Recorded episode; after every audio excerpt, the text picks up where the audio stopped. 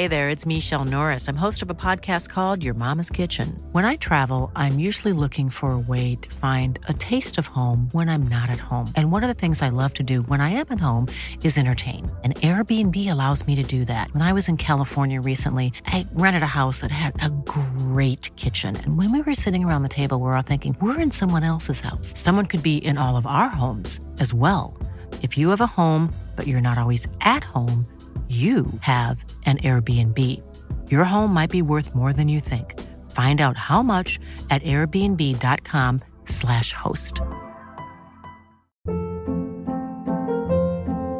Hold up. What was that? Boring. No flavor. That was as bad as those leftovers you ate all week. Kiki Palmer here, and it's time to say hello to something fresh and guilt-free. Hello Fresh. Jazz up dinner with pecan-crusted chicken or garlic butter shrimp scampi. Now that's music to my mouth. Hello Fresh. Let's get this dinner party started. Discover all the delicious possibilities at hellofresh.com.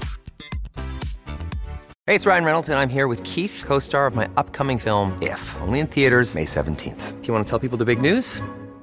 All right, I'll do it. Sign up now and you'll get unlimited for $15 a month in six months of Paramount Plus Essential Plan on us. Mintmobile.com slash switch. Upfront payment of $45 equivalent to $15 per month. Unlimited over 40 gigabytes per month. Face lower speeds. Videos at 480p. Active Mint customers by 531.24 get six months of Paramount Plus Essential Plan. Auto renews after six months. Offer ends May 31st, 2024. Separate Paramount Plus registration required. Terms and conditions apply if rated PG.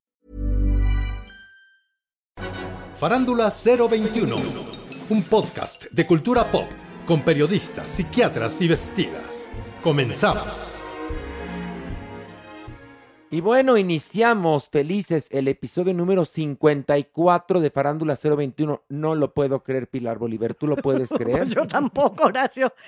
Oye, el lugar más común del Sí. planeta se nos ha ido como agua. Como agua, como, la vida misma, como la vida misma. Pero Com- qué felices, ¿no? La Oye, verdad. Oye. Tenemos un programa súper interesante. Vamos a hablar evidentemente de lo que hay que ver y no ver.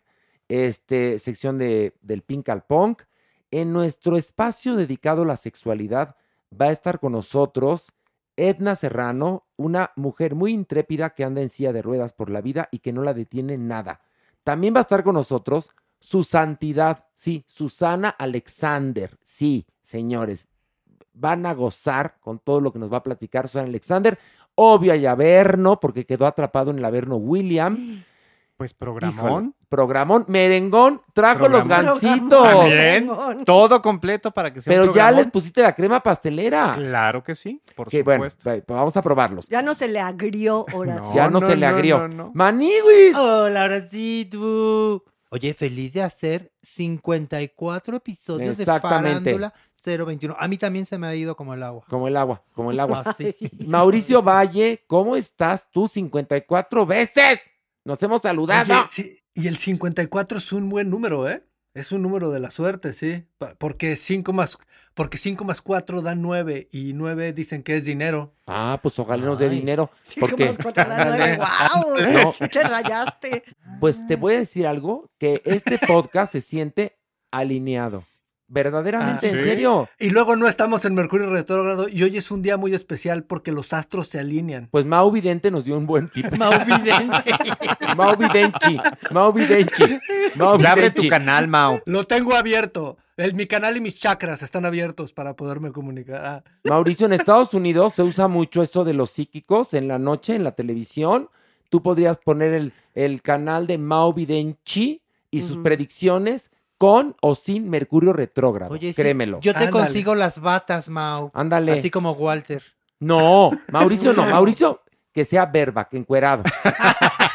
encuerado, rodeado de velas, ¿no? Eso le da mucho misticismo, ¿no? Y triunfas, Entonces hay que Mauricio. pedirle a Jeremy unos arneses y ya. No, eso. a ver, ¿por qué tienes que ¿Por puercar qué? todo? No, Ay, pues, no. pues, si dices por lo menos ver. algo con lo que se... místicos, no pornos. Sí, al- pero tú todo lo llevas al, al No, grinder. pues, por- Ay, ¿de, de dónde? Ah, ¿de dónde? La reina del grinder, no te hagas. Ay, sí. Pero bueno, Mauricio, oye, a ver, ¿qué va a pasar con los Óscares, Mauricio? Que resulta que muchas categorías importantes ahora las van a entregar en el Taco Bell antes. Es decir, y que, y que sí le van a dar mucho espacio a la película más, más popular. ¿Qué pasa con los Óscares, Mauricio? Danos luz. No, eh, lo que pasa es que ni ellos saben lo que viene y están tratando de entender su ceremonia. Hace cuatro años, yo creo, tres, intentaron hacer esto de quitar estas categorías, las mismas categorías. No solamente la gente de la academia, la industria completa se les fue encima porque no hace sentido, es un arte colaborativo y, es bastante agresivo sacar a esa gente de la ceremonia. Ellos están en pro de conseguir audiencia y en pro de conseguir esta audiencia trataron de hacer estos premios eh, en los que la gente puede votar que se les están yendo por completo de las manos. Y estoy seguro que están saliéndose tan de control que van a estar tan avergonzados que lo van a quitar. Una de las cosas que me está fascinando es que Minamata, la película de Johnny Depp, está entrando a la categoría, pero, pero a pasos agigantados. Y es como una campaña de la gente para reactivar a Johnny Depp en la industria. Nadie vio esa película, nadie, nadie.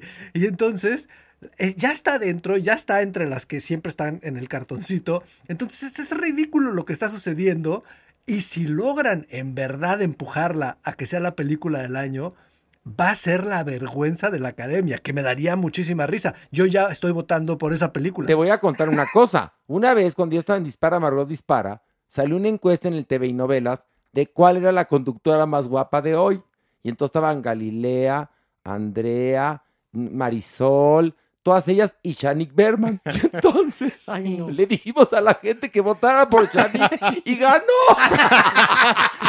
Entonces está pasando lo mismo. Pero es que, no, ¿cómo es posible que la academia no sepa que estas dinámicas son de quien tenga el mayor presupuesto, quien contrate mayor número La- de bots, no de los que tengan el mayor este, número de fans. de fans o cualquier cosa? Entonces, era obvio que iba a ir para allá. Me parece Lo dijimos, muy Ale. extraño que Pero hayan caído. Que además hay otra cosa, no han entendido los de la academia que para que la gente vea el Oscar tiene que ser algo muy emotivo.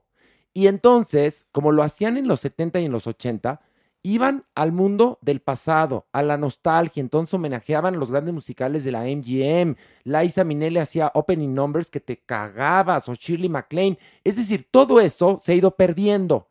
Y tampoco tienen una figura como Johnny Carson o Bob Hope que sabían llevar muy bien este tipo de ceremonias. Todavía Ellen lo hacía muy bien, Guppy Goldberg, pero ahora entre corrección política, querer quedar bien, Ay, no. el rating, los miembros de la academia, etcétera, etcétera, etcétera, ya queda quién sabe qué. Sí, es un desprestigio absoluto también. Porque además yo creo que una película, si es muy popular pero horrible como Cenicienta, no merece tener un Oscar en Ay, su sí, historia. no, no. O sea, es, a- para valor curricular le sirve a la película, pero va en detrimento de los otros y otras ganadores, ¿no? Del y ganadoras. premio, sí, Y del mismo premio. premio, ¿no? De la esencia del premio, sobre todo. A Entonces, parece- ¿qué va a pasar, Mauricio? Chiste, es un chiste. Yo le pido a todos los fans de Farándula 021 que por favor se metan y en este momento les voy a decir que, que, el, que la liga es oscarsfanfavorite.com. Oscarsfanfavorite.com.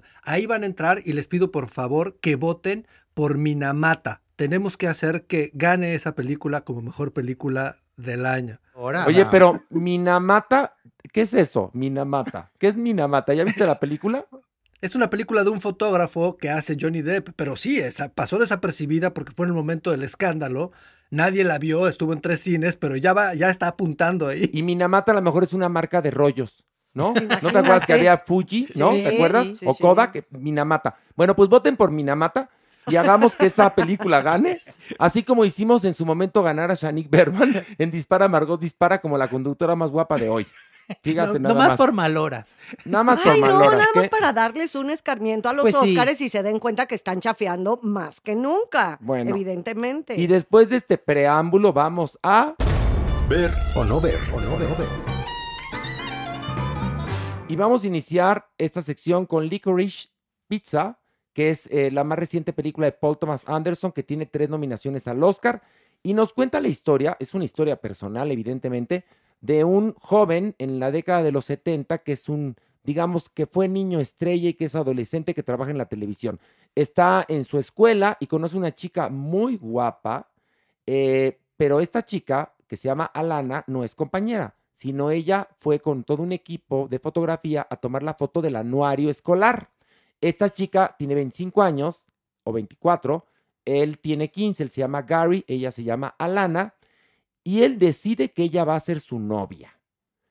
y comienza esta historia que es un, pues, un coming of age, se podría decir, del director Paul Thomas Anderson, que nos está contando como Cuarón lo hizo a través de Roma o Tarantino a través de Eras una vez en Hollywood, él lo hace a través de esta película.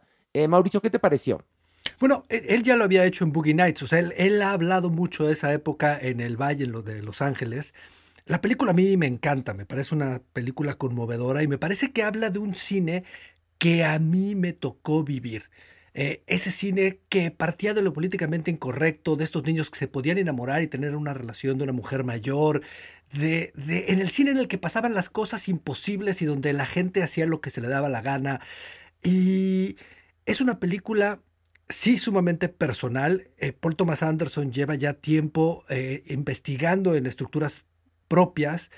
Entonces la película tiene ahí varios ciclos de repetición y investigación en los personajes que pueden no hacerla tan divertida o práctica como podría ser para la gente, pero sin embargo creo que la película te lleva de la mano a través del, del crecimiento de sus personajes. Es una película sumamente bien actuada.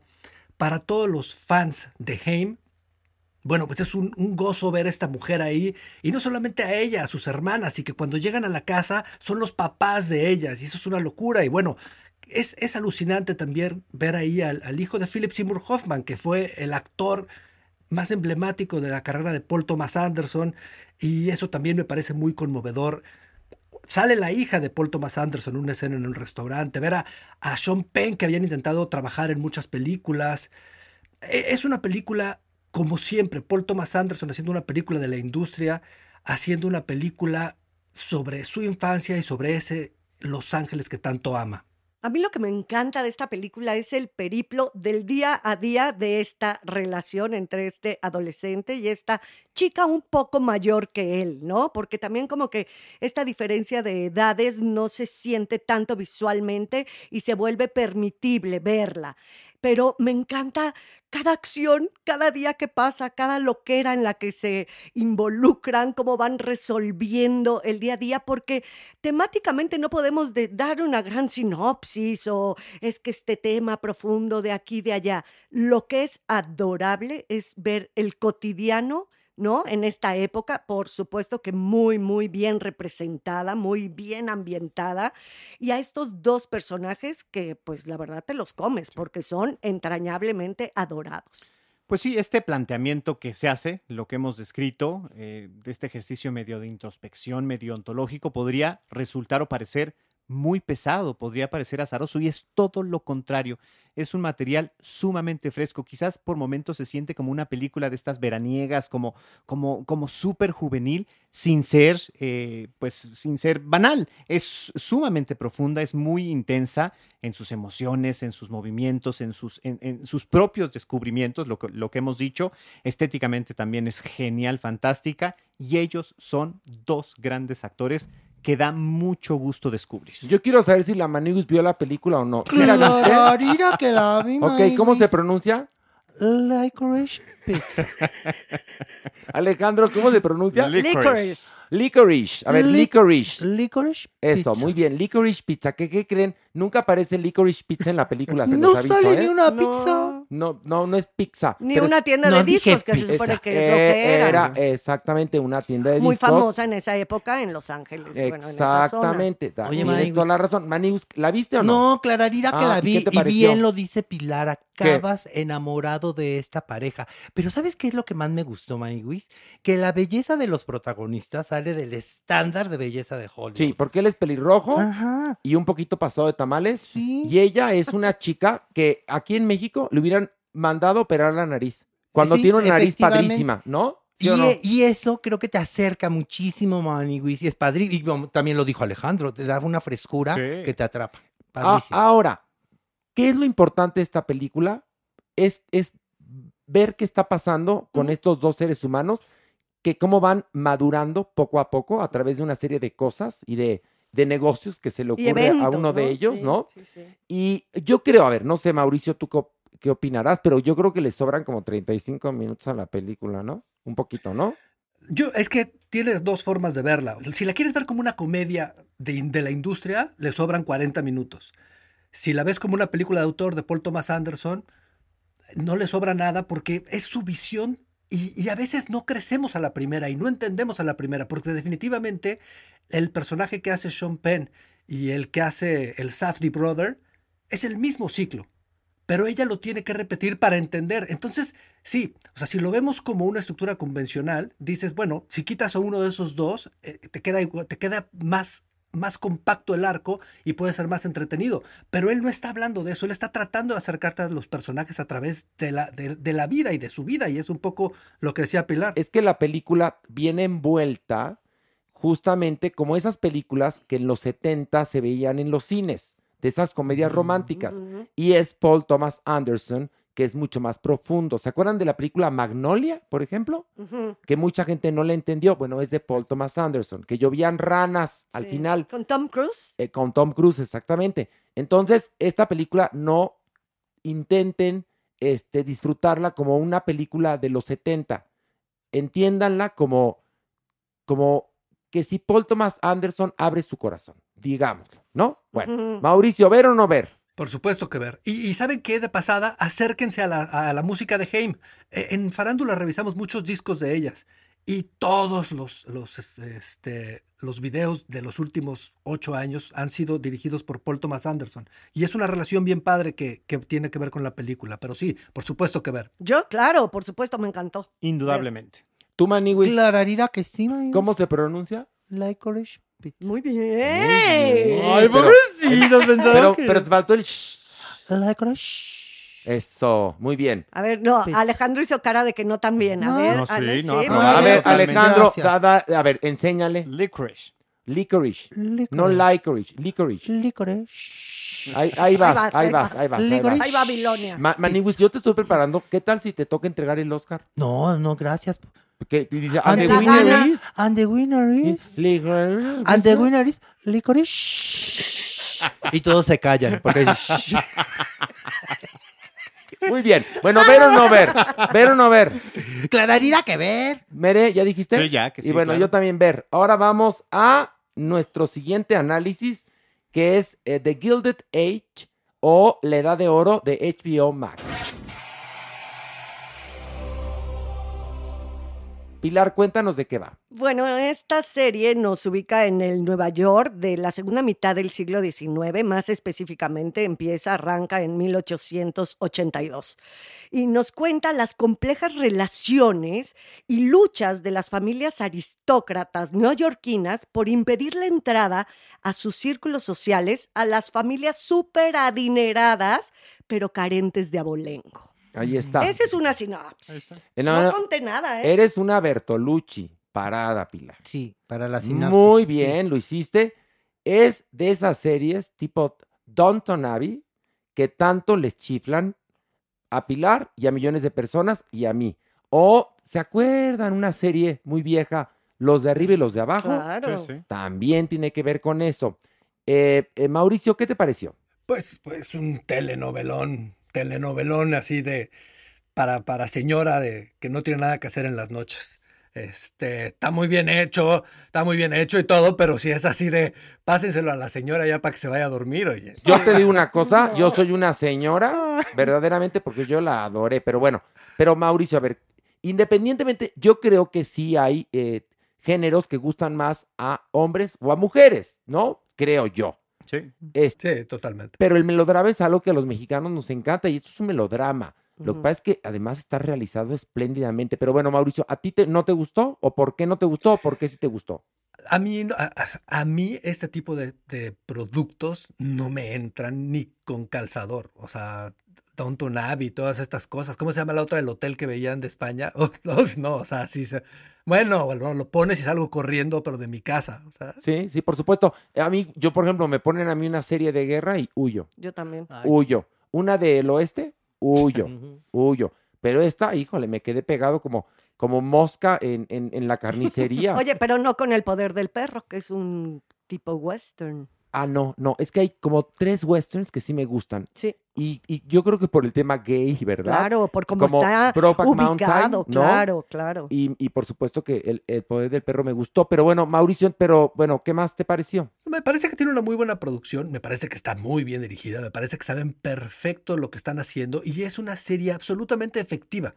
O sea, es una serie que todas las mujeres que yo conozco la están viendo, sin duda alguna. Te digo una cosa, tiene un discurso feminista muy actual, ¿eh? Además, que me parece muy interesante. Pilar, a ver qué te pareció a ti. No, bueno, a mí me encantó, de verdad, mm, la estoy más que picada porque sí ponen un episodio cada semana, como antes, ¿te acuerdas? Ya no los avientan todos completos.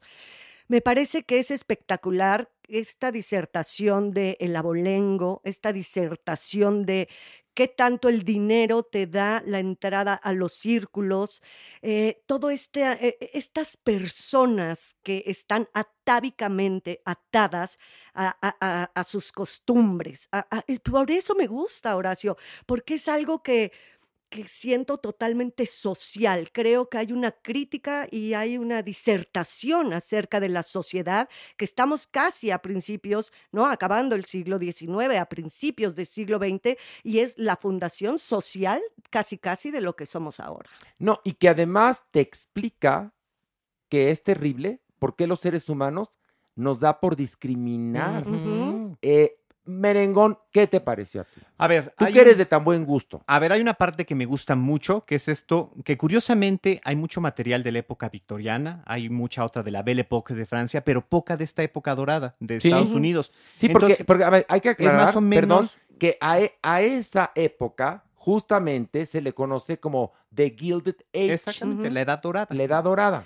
Y pues habla de este desarrollo de, Estados Unidos, el apogeo justamente por la llegada del ferrocarril.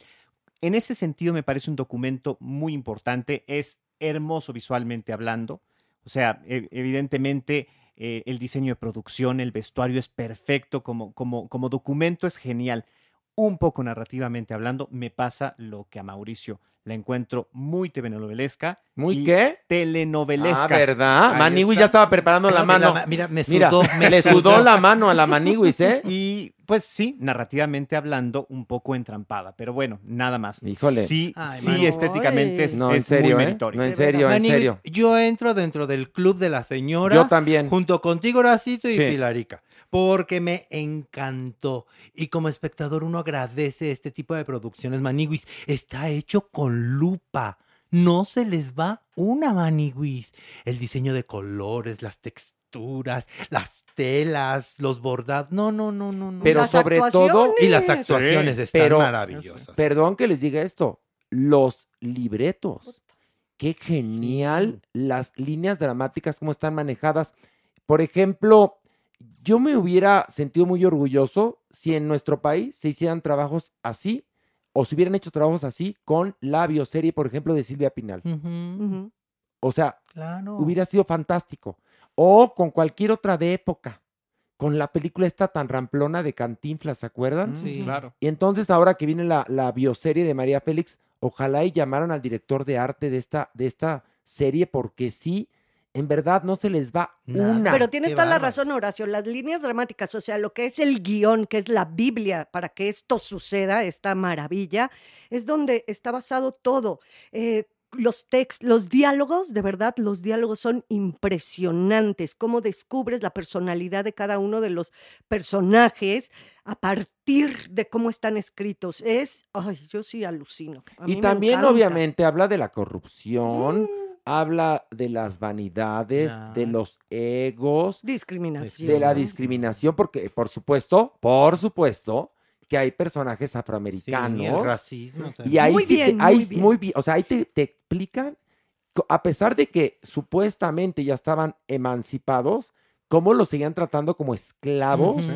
Y qué bueno que cuentan la historia, porque si hubieran cambiado Eso eso, está bien padre. sí. las nuevas generaciones no sabrían que hubo esclavitud, Claro. ¿no? Claro. Qué bueno que no entraron en esto de la corrección política y te No, ponen no. cada personaje como tiene que ser, cada quien en su fenotipo. Bueno, en verdad no se la pueden perder. Si a usted le gustan las telenovelas Buenas. y ve las porquerías, que- vi un capítulo de los ricos también lloran. No, no, no, no, No, tienes idea. Ay, ¿por qué qué? estómago, Horacio. ¿Por qué mierda, eso, qué mierda, qué mierda. Porque Pues porque tengo que ver todo. Y, y- y al rato les doy una reflexión acerca de los ricos también lloran, porque esto sí verdaderamente fue asqueroso. Bueno, si a usted le gustan esas porquerías, cambie, cambie, su, sofistique su paladar y vea esto. O sea, si le gusta el melodrama, vea esto.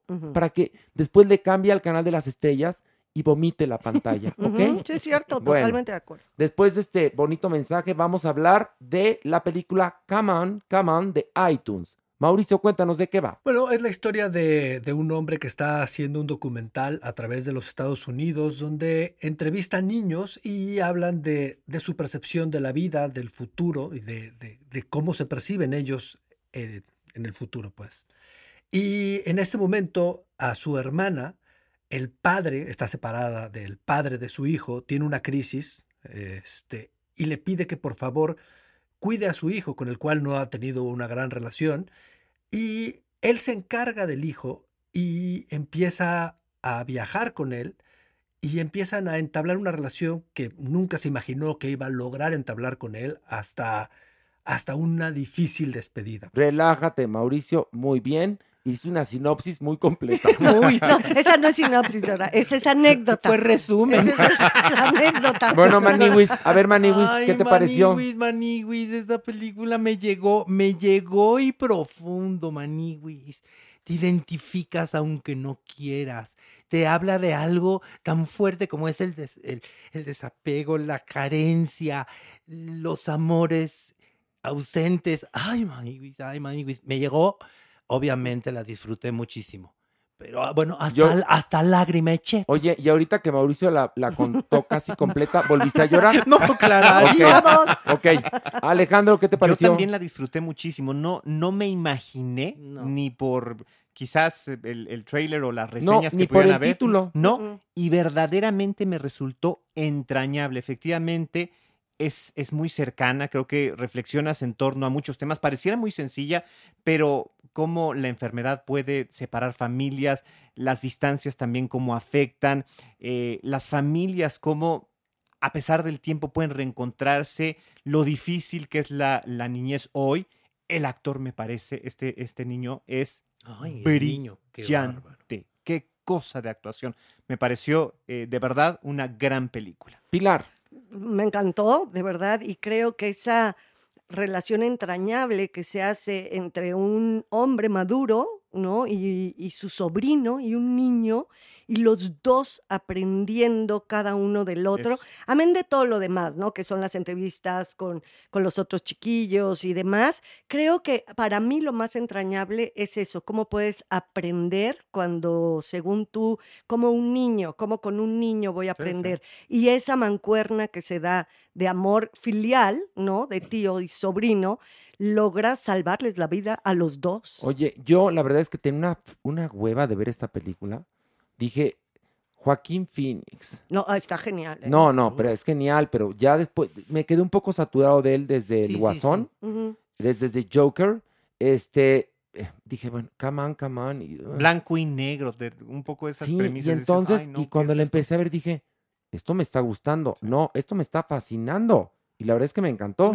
Y vamos a pasar a la, a la votación. Mauricio, ¿ver o no ver? No, no, me parece una película muy conmovedora. Me parece que es un hombre que se ha dedicado a estudiar las estructuras familiares norteamericanas y lo ha hecho muy bien. No sé si se acuerdan de Beginners, esta película donde un hijo eh, es- con el padre a punto de morir se entera que el padre era gay.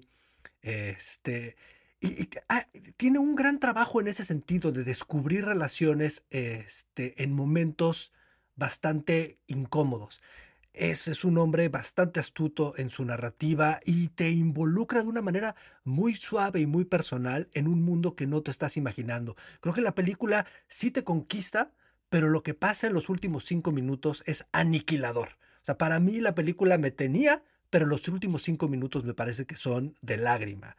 Y, y sí, sí me gusta y por supuesto que ver. Oye, que por cierto, esa película eh, Beginners le dio el Oscar, su único Oscar a Christopher Plummer antes de morir. ¿Se acuerda como mejor actor Sí. de reparto? Sí, claro. Que es una gran película. Bueno, esta película tiene ese espíritu. Fíjense nada sí. más. No había reparado yo en que es el mismo director. Tiene ese espíritu. Que después de verla, te das cuenta que que la vida tiene muchas capas y que creemos saberlo todo y no lo sabemos. Su primer película se llamó Tom Soccer y es la historia de cómo un niño pone en crisis a la familia cuando decide dejar de chuparse el dedo. Bueno, para que veas de dónde toma este hombre los hilos para contarte una historia. Pues véanla, por favor, está en iTunes, así que pues pague y véanla, digo yo. Y vamos ahora con The Card Counter, que es una película que está en los cines. Eh, Mauricio, cuéntanos de qué va esta película protagonizada por Oscar Isaac. Eh, es la historia de un hombre que cumple una condena en la cárcel por crímenes de guerra.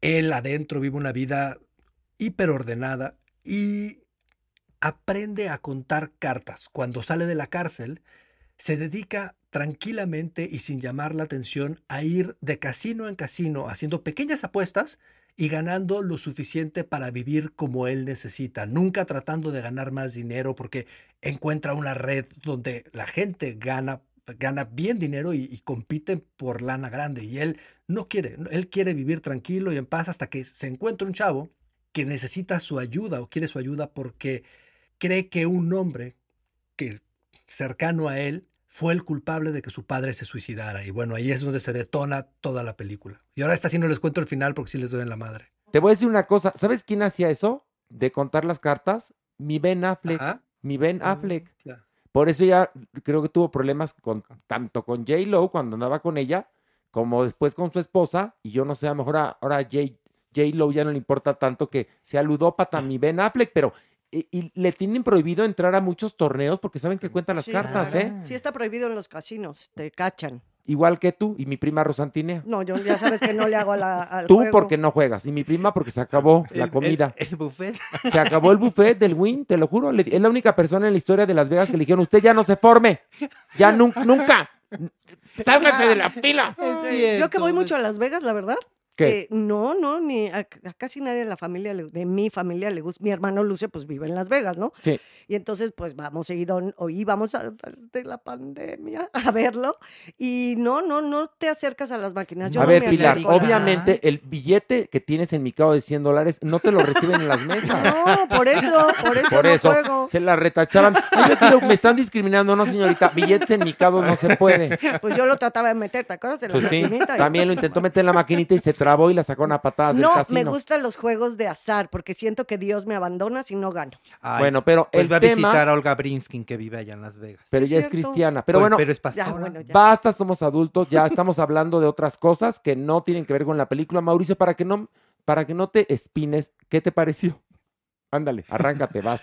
Es una película que me gusta, me parece interesante, no me parece una película sobresaliente de Paul Schrader. Este hombre ha escrito de las cosas más importantes que hemos visto en nuestra generación en el cine. Es el escritor de Taxi Driver, es el escritor de muchas cosas de Martin Scorsese y es un hombre que tiene una carrera bastante sólida como director y escritor. Me parece una película que, que lo regresa a su origen, me parece que, que sí podría ser prima lejana de, de un taxi driver y de ese cine que lo volvió famoso en los 70. Me parece que, que ha encontrado un estilo muy claro desde sus últimas tres películas. Es muy eficiente, pero no logra elevar el cine a donde lo llevó en los 70. O sea, sí hay un tema aquí que no me sorprende como me sorprendía allá. Allá estaba entendiendo algo que yo no entendía. Y aquí siento que está haciendo un cine que ya es por demás convencional. Sin embargo, sin duda es un muy buen cine. A mí me parece de verdad extraordinaria. A mí me sorprendió la película y algo que no me pasa seguido no es el género con el que más conecto, ¿verdad? Pero me tenía agarrada y sorprendiéndome escena a escena. Como que siempre sabes de qué va. ¿No? E- En este tipo de películas. Y aquí algo que me tenía muy, muy clavada era cómo me iba sorprendiendo la historia. No la tenía yo clara desde el principio. Eh, a mí me parece que está muy bien contada con todo y que hay escenas que de repente te súper alteran y luego vienen momentos de mucha calma y nunca te imaginas el final. O sea, sí te tiene constantemente interesada, o por lo menos a mí, en la trama. Y Y creo que la actuación del Amén de que es el hombre de los más guapos que he visto en mi vida, este actor es una cosa verdaderamente espectacular. Oscar Isaac. Sí, exacto. ¿Qué, qué- qué Oscar cara tiene? Isaac tiene una cara... Que además ahí tenemos un ejemplo muy claro de un actor de origen guatemalteco que hace todo tipo de papeles. Qué bárbaro. Porque qué tiene bárbaro. una cara como de hijo de, de, de Al Pacino, ¿no? Como el hijo que tuvieron Al Pacino y Robert De Niro. ¿Qué Sí. cara tiene? ¿Qué Sí. cara? ¿Qué manera de actuar? Y actúa tan bien, íntimamente. sí. O sea, yo estuve con él en la cama, o sea, como que lo estuve en analizando. la cama, mira, mana. Ay, qué- Muy bien. Ay, ojalá, mi vida. Dios te Ay, sí. oiga. ¿Dónde Dios te, te oiga. firmo, mi No, amor? sí, yo también. No, No, sí que va-. No, estaba yo analizando mucho su actuación, ¿no? Y cómo reacciona, qué manera del control de las emociones, del bárbaro. rostro, del cuerpo. Es un actorazo este chavo, qué bárbaro. O sea, No, sí. que a mí sí me gustó mucho la película. Mere, A mí también me sorprendió, no imaginé que me fuera a interesar. Creo que Pilar toca esto, parece que te mete este- a estos salones de juego, esta emoción, que pones una tensión y, y- y- y- y la tensión justamente del juego te la transmite de manera perfecta. Muy grato el, el- el Y los resultado. horrores de, Sí, ah, bueno, de las la perversidad de y todo. tortura, ¿no? Sí. Es que, es que no sabes por dónde te va a llegar. Como bien dices, Pilar, al principio es, ay, espérame, ¿por dónde va esto? No le estoy entendiendo. Pero cuando te das cuenta, Maniwis, estás enredadísimo en la trama. Y por favor, véanla. Y el final se van a acordar de nosotros.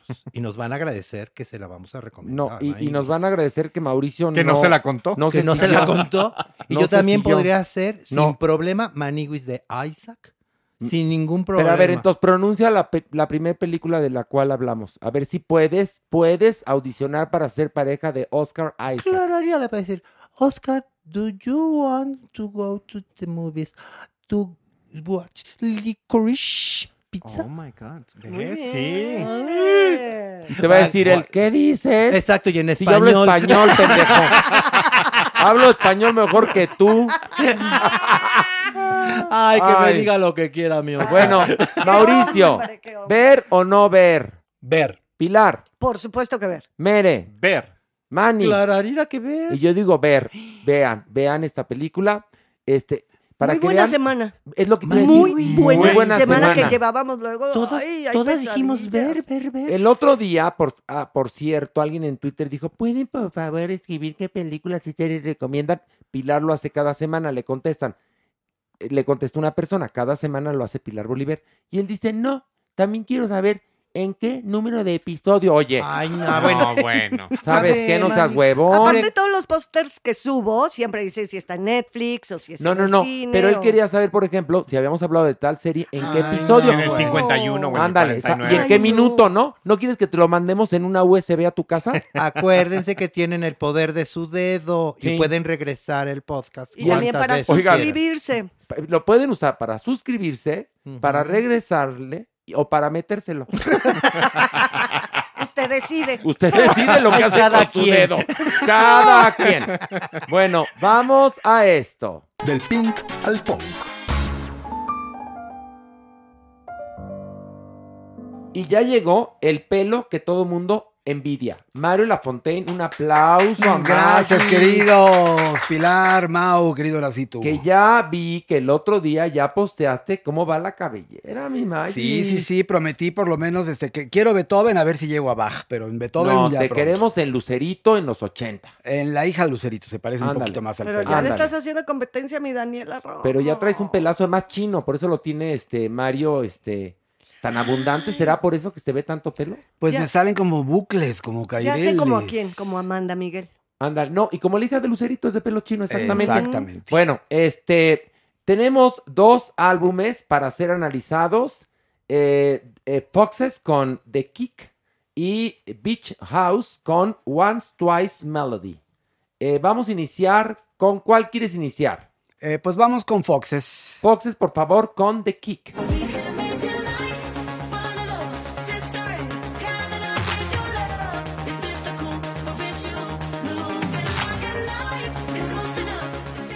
Mario, ¿qué opinión te merece este álbum de Foxes? Estamos ante el tercer álbum de esta cantante y compositora británica de synth e indie pop.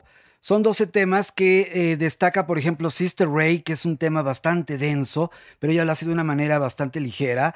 Potential, Dance Magic y Two Kinds of Silence son los tracks que yo destaco más. El sencillo es Growing on Me. Y aquí lo curioso es que es una dosis de escape optimista a, los, a, lo, a la depresión que estamos viviendo todos, con estos temas que se convierten en gemas electropop. Eh, encontramos también canciones sensuales, una que se llama Body Suit con un notable sax, y hay una muy angelical que se llama Too Much Color con una base de piano emotiva y hermosa. Foxes presenta un trabajo maduro y refrescante que balancea la introspección emocional con la más pura felicidad física. Mauricio Valle, ¿qué te pareció a ti este álbum? Estoy de acuerdo en lo que dice Mario, porque sí tiene mucho que ver con esa costa optimista y feliz. Que no, no me parece un disco que puedo escuchar completo.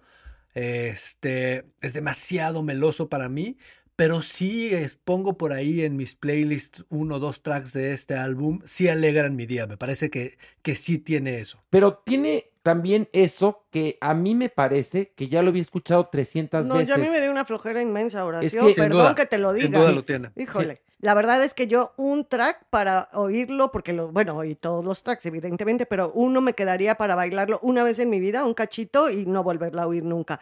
Me pareció súper oído, no sé, de repente hasta. hasta Lo has dije- escuchado 20 veces. Y en- con ¿Sabes en dónde? ¿Sabes? ¿Sabes en dónde lo he escuchado? En un hotel en la playa, Sí. ¿no? Ya sabes que ponen música, ahí lo has escuchado. Y también como de unas decadillas atrás, pero no como estos, estas cosas que hemos estado oyendo, ¿no? Que tienen la nostalgia y demás.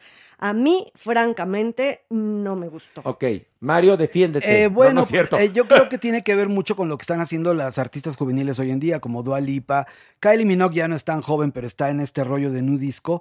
Y si es el disco más optimista de esta mujer, que bueno, de- me insisto en que hay un cambio por hacer una felicidad bailable. Entonces, es de agradecerse, pero sí estoy de acuerdo con ustedes también. Pero, Mario- que si no eres fan, te puede resultar monótono. Desde que se inventó la música, se hizo la felicidad bailable, fíjate. Sí, nada más. sí, sí. Y después, cuando en los 90 empezaron con las tachas, pues más felices la gente. Pero ¿no? ella en las letras, Más ella que, felices todos, ¿qué? ella que compone dice que eso es lo que está buscando, justamente un momento feliz en una época Bueno, de entonces tristeza. podemos aplicarte la de Mauricio no conectó. Mauricio no conectaste, ¿verdad?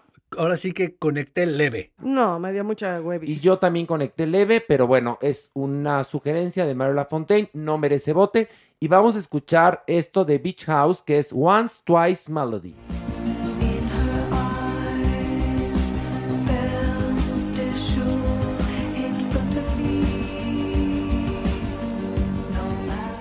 Mario, ¿qué opinión te merece este álbum?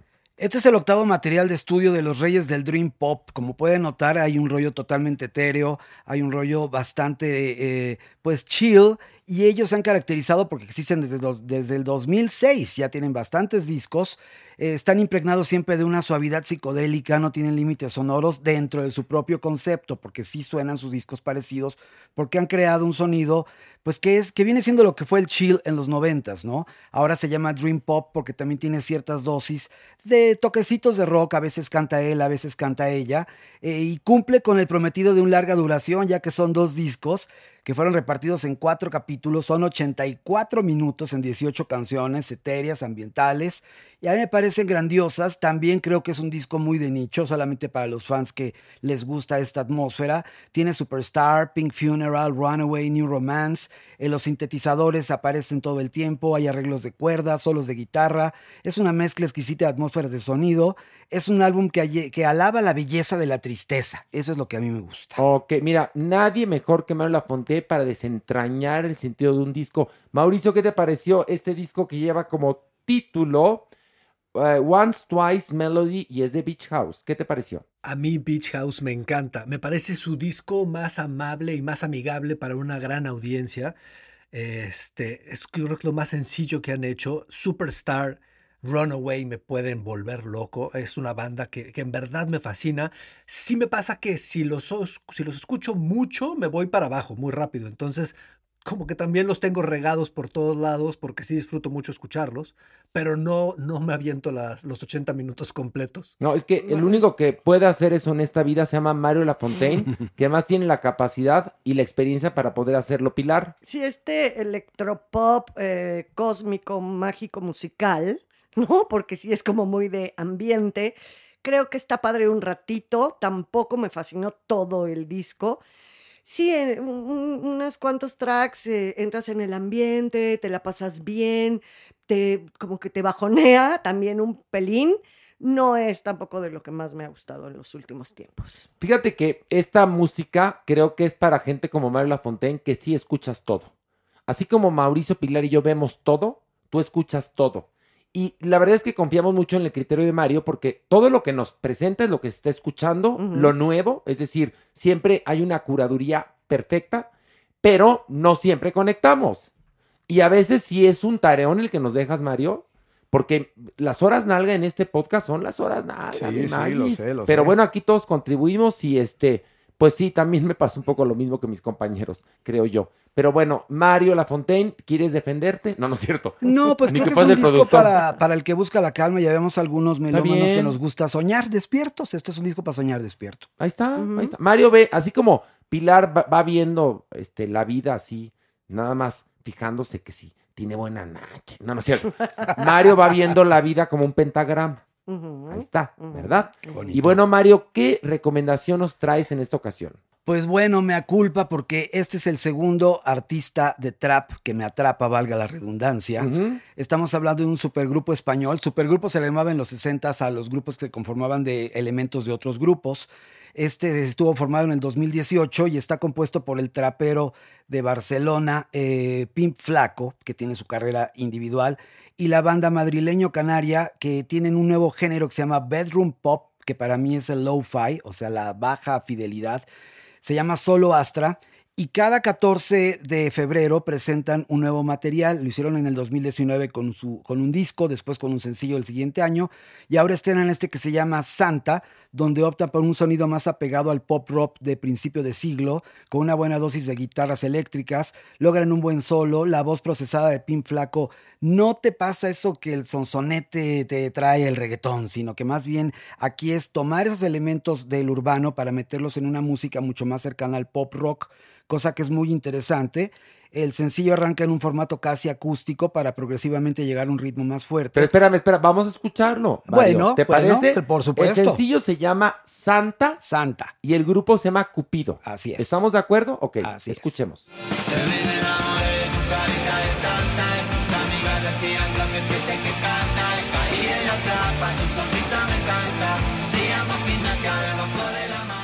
Mario, ahora sí, síguele. Bueno, pues es un obligado de la escena española porque Pin Flaco es un gigante del trap y el grupo también con esta, es- este, esta dosis de lo-fi logran esta combinación que es muy interesante y creo que es uno de los pocos que están experimentando. Eh, yo siempre he pensado que el mejor trap viene de España. Entonces es- es interesante descubrir cómo pueden tomar elementos de un género para meterlos en otro, combinarlos y que suene bien, porque es una canción más cercana al pop rock, pero al oír la voz procesada con este eh, flanger o con este efecto, te recuerda por supuesto al reggaetón. Pin Flaco, él hace su carrera completamente en un rollo trap mucho más sexoso, aunque también hay palabras altisonantes, pero eso es como un obligado del Ay, pero ya no nos importan las palabras altisonantes, Mario. Basta, somos adultos, ¿qué nos va a importar? Exactamente. El video es muy interesante porque muestra una historia de amor en Japón.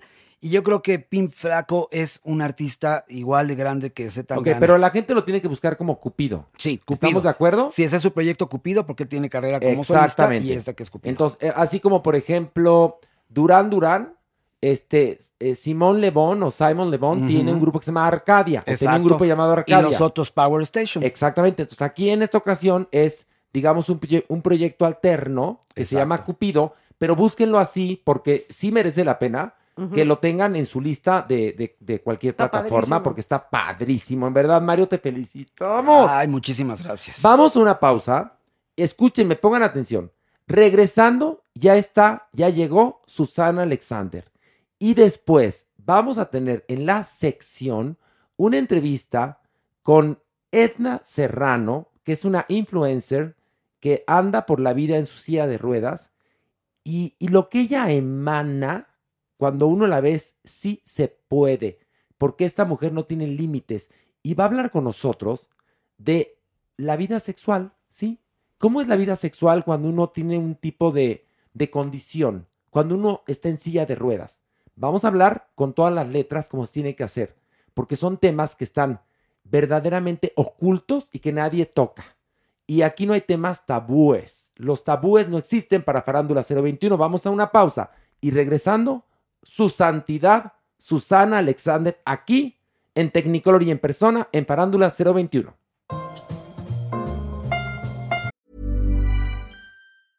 Hey, I'm Ryan Reynolds. Recently, I asked Mint Mobile's legal team if big wireless companies are allowed to raise prices due to inflation. They said yes. And then when I asked if raising prices technically violates those onerous two year contracts, they said, What the f are you talking about, you insane Hollywood ass?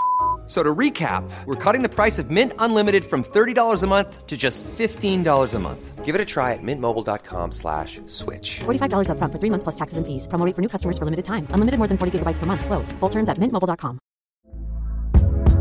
Hey there, it's Michelle Norris. I'm host of a podcast called Your Mama's Kitchen. When I travel, I'm usually looking for a way to find a taste of home when I'm not at home. And one of the things I love to do when I am at home is entertain. And Airbnb allows me to do that. When I was in California recently, I rented a house that had a great kitchen. And when we were sitting around the table, we're all thinking, we're in someone else's house. Someone could be in all of our homes as well. If you have a home, but you're not always at home, you have an Airbnb. Your home might be worth more than you think. Find out how much at airbnb.com/slash host. Ever catch yourself eating the same flavorless dinner three days in a row? Dreaming of something better? Well, HelloFresh is your guilt-free dream come true, baby. It's me, Kiki Palmer. Let's wake up those taste buds with hot, juicy pecan-crusted chicken or garlic butter shrimp scampi. Mm. Hello Fresh. Stop dreaming of all the delicious possibilities and dig in at HelloFresh.com. Let's get this dinner party started.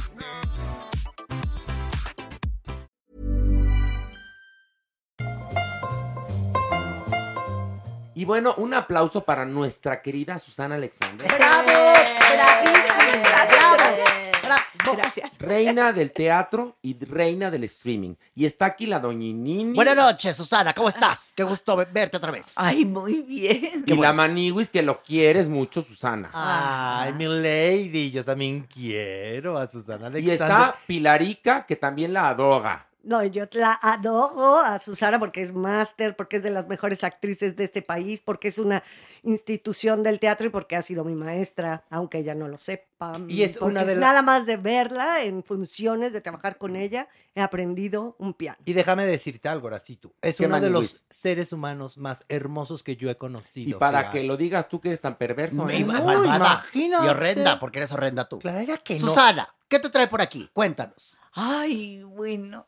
Bu- Como siempre, algo fantástico. Regreso a pararme arriba de un escenario. ¡Bravo! ¡Bravo! Debo decir que fue la señora del Shola, la señora Rebeca. Sí, Rebeca Moreno. Un beso, Moreno, Rebeca. yo, es, eh, maravillosa mujer que llegó y tocó a la puerta de mi casa. Yo no quería así. Yo, ya me había instalado en la hueva. Ay, pero- Bueno, el streaming es maravilloso, ¿no? Pero yo en la hueva. Entonces, este, no quería hacer, porque el teatro siempre es... es, es- Rigor. Es un cohete, es, Es un, un cohete. cohete. se siente uno con un cohete en el Fundiflies, Sí, la verdad. a- ¿Qué así. tal cuando dicen tercera llamada? No, no, es que Es tienes que subirte a la es- montaña rusa y no te puedes bajar y es, es muy rudo. Eh, Es muy rudo. Es, ¿Sabes qué? Y además es- siempre estás diciendo, Dios mío, vendrá la gente, no vendrá. A mí me entra una angustia, me sale una erupción de, de, de Ay, aler- no. de alergia, como diría mi Pero a ver, ¿cómo es posible que Susana Alexander, no únicamente una de las mejores actrices de México, sino del mundo en verdad, ¿eh? Una actriz de esas del tamaño de una catedral, que es un tesoro nacional. ¿Cómo va a dudar que la gente no va a tiborrar el teatro para verte en vivo y en Technicolor, Susana? Por bueno, favor. mira, sí quiero, quiero, yo sí quisiera que pasara. Acabo de ir el- la semana pasada a ver a, a mi hija Marianita Garza y al señor Estrella y al señor En el helénico, ¿no? eh, Sí, Sí. Avia, ¿verdad? También se llama. No, maravilloso, sí, en el Eleni y estaba lleno. Bendito sea Dios. Qué bueno. A mí me dio tanto gusto. Los bueno. teatros llenos Ay. nos da gusto, aunque nos cague el productor. No importa. No, y así va a estar el tuyo, Susana. Ojalá. Oye, Claro pero sí. además viene con un espectáculo que se llama Las mujeres no tenemos llenadero.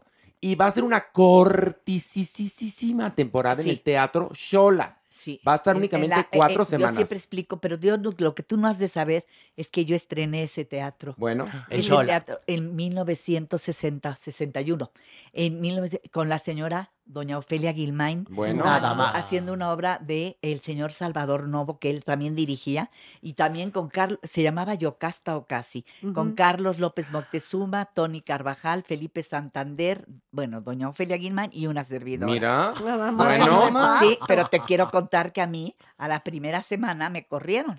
¿Por qué? Llegó la delegada de actores a darme los siete días. ¿Por qué? Pues por mala actriz. Porque no. yo estaba No, no, muy verde, tenían toda la razón, no, perdón, sí tenían la razón.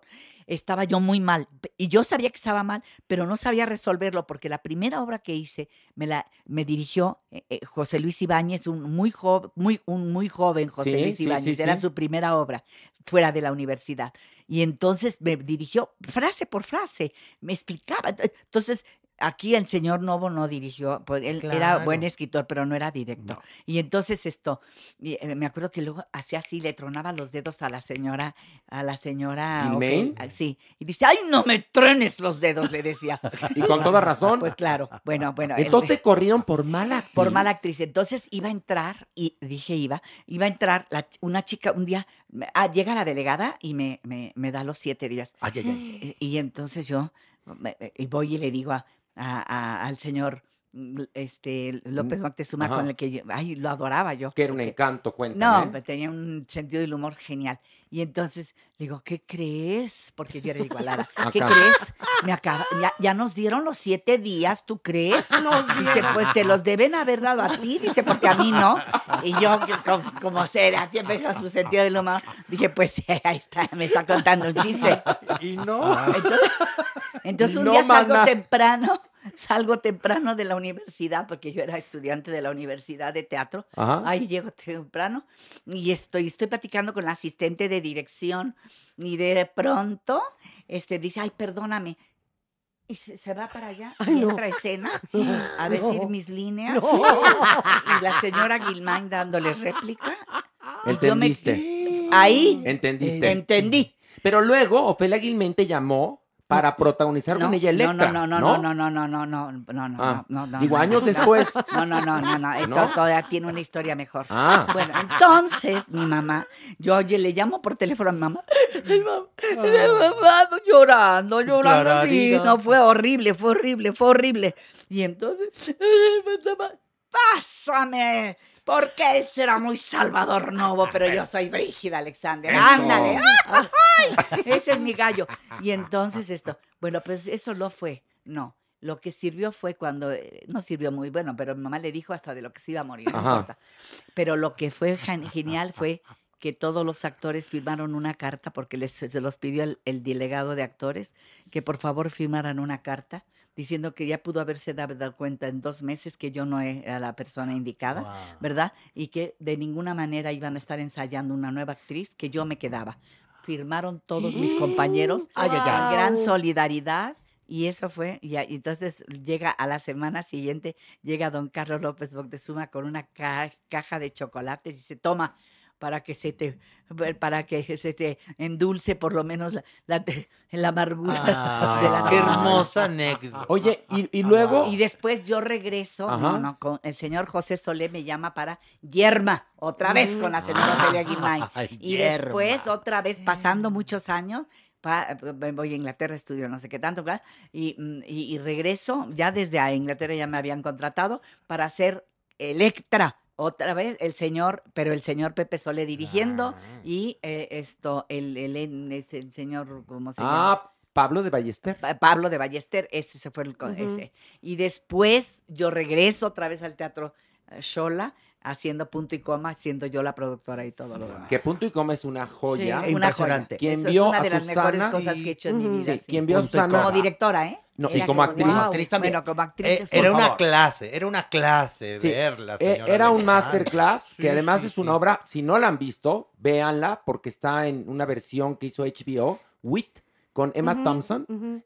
Porfa, es una cátedra de vida la obra. Y. Susana dio una cátedra de dirección y de actuación. Y de actuación. Porque más había un desnudo al final. Fue tu primer desnudo Y único. y único. Donde me desnude yo ahorita, el pobre hombre aquel no, no vuelve a tener una erección en su vida. Ay, pues No, quién pues, sabe, manito. No, no, no, ¿Quién no, pues será, será, será por perverso.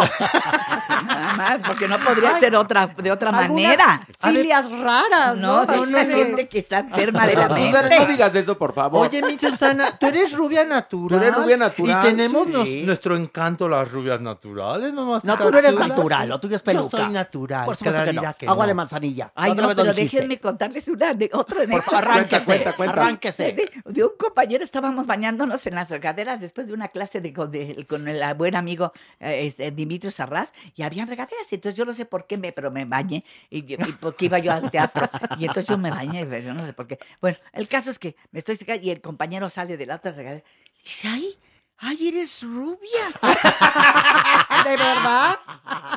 Y le dije pues sí claro Pues, ¿qué pensabas tú? Ah, No, pues él, pobre, nada más había visto pura mata negra.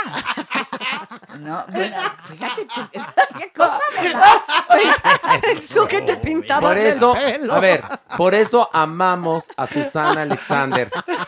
Porque está llena de anécdotas. Porque está llena de anécdotas. No, no, no. Que son, mira, de ti siempre repito una frase que la vida no tiene sentido, tiene el sentido que tú le des. Es una Ah, sí. Que resume el espíritu de Susana Alexander. Una mujer que es generosa. Amén de buena actriz, ya lo saben, eso lo hemos dicho 20 veces. Pero buena amiga, buena samaritana, porque más, Ama a ¿cuántos los animales. perros tienes? Uy. Ay, muchos. ¿Cuántos? Dime. Ahorita tengo 17 porque se me murieron tres. Ay, ay, ay. Pero no, pero se murieron tres, pero entre estos recogió uno nuevo. Ah, sí, por pero eso estaba supuesto. prohibido, pero, pero es que esta Molly la tenían me- me- en, en una, en una azotea. Ay, no, Y desgraciados. ya se había aventado porque es una loca, ¿no? Mi Molly. Y entonces eh, se había aventado porque era una, es una perrita chiquita. Bueno, sí, sí. eh, a puppy. eh, Sí, es un puppy. cachorro. Un un cachorro. cachorro. Y entonces se aventó. Y entonces la amarraron ahí mismo Ay, otra no. vez en la azotea. Ay, entonces una de esa gente que son rescatistas fue y la rescató y entonces se la pasó a Maravilla Fuerte. Y entonces a Maravilla Fuerte, que ya sabe cómo... eh, Ay, señora, es que usted no sabe. Pero- Y siempre No Pero- es buena Ya. influencia para, para Susana. no, no, esa es. mujer, no, no, no. No lo Y es. entonces, esto, y es adorable, y lo, la, la adoro. Y entonces, esto, persinándose, hagan.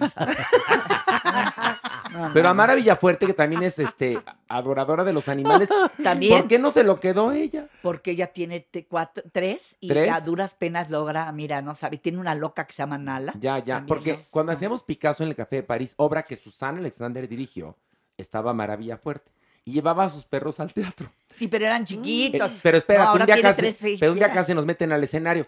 Estaba, estaba, había ¿En una función? parte. ¿En función, Estamos en función. Ay. Había una parte en la que Einstein entraba por una puerta y salía por la otra puerta. Yo por atrás cruzaba Tú eras para Einstein. regresar. Yo era Einstein. Y Eduardo. Arroyo era Pablo Picasso. Y entonces, Todavía no existe ese muchacho. Todavía existe, sí.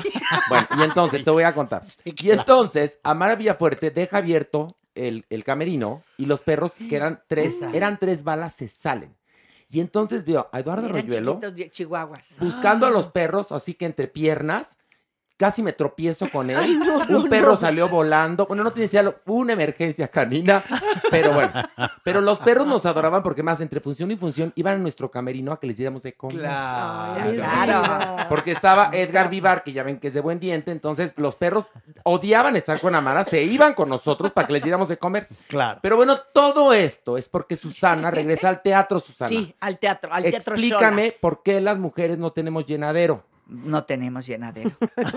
No lo sabes, Horacio.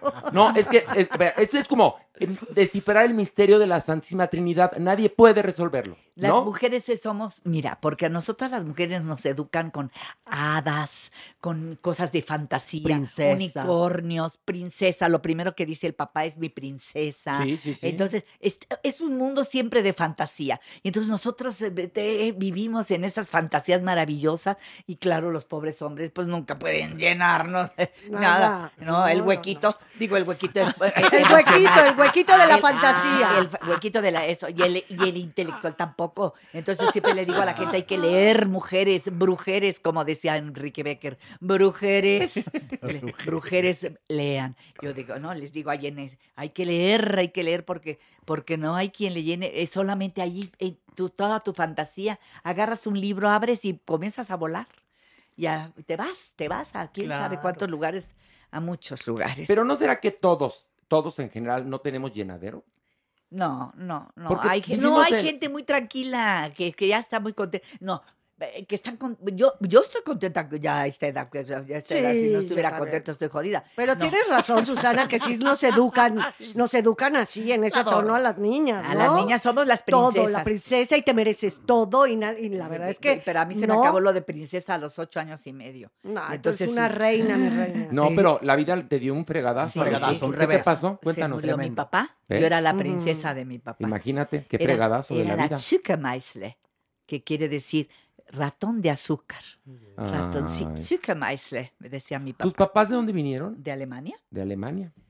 ¿Y hablaban alemán? ¿Y Sí, qué más? Entre ellos, esto, mi mamá francés, eh, también francés mi papá, esto inglés y español. Que además hay otra cosa que quiero que sepan, gente joven que nos escucha, la televisión tiene padres y madres, y una de las madres es Brígida Alexander. Nada más y nada Nada menos. más y nada menos mamá de aquí, de Susana, de su santidad Alexander. Es que mi mamá la mandó el señor Rómulo Farril a estudiar producción y dirección de televisión porque, no, porque hablaba inglés. ¿Ves? Y no mucha gente Claro, entonces, en los hablaba. 50 hablaba inglés. Entonces, señora, usted, da- como sé que usted, eh, eh, porque como era traductora de conferencias y todo, a ver, señora, usted sí, le interesaría, ¿cómo no? Y entonces se fue a Nueva Orleans y estudió, y regresó a México y es la productora del primer programa de televisión, porque nadie sabía. Ahí comenzaron a aprender, mi mamá, ¿Ya ven? a pasarla a mi mamá eh, su enseñanza y su, lo que había aprendido en Estados Unidos. Entonces, Wow. totalmente pertenece Susana a la realeza del mundo del espectáculo, déjeme decirles. Sí. Y bueno, a la Susana, televisión sobre todo. pero al teatro también. Ah, bueno, eso después. Eso Al después. teatro entro 10 años después. Diez años después. 10 años después. Fíjate. Yo a los 7 años entré en la televisión y a, las, y a los 17 al, ¿Qué, el, qué fue lo primero que hiciste en televisión? el primer programa que hubo al aire. ¿Pero de qué era una revista? era una revista. Una, revista. maravillosa. Luego- Sí, había, hasta me acuerdo de... En eh, vivo, obviamente. Sí, sí, sí. Y me acuerdo eh, de, de cama de seda piedra, de, de cama de seda La- de de piedra, piedra, de de ser ser la cama cama, de de piedra la cabecera. Eso eh, entró este, creo que era Miguel, eh, Miguel Ángel. eh, No, Aceves Aceves Mejía. Mejía. A- Aceves Mejía. Y, y luego una señora, una señora que se llamaba Marilú, la muñeca que Muy- canta. sí. Y ella cantaba. Y yo me quedé impactada. Dije, una muñeca que canta. Tenía siete años. Dije, ¿una muñeca que canta?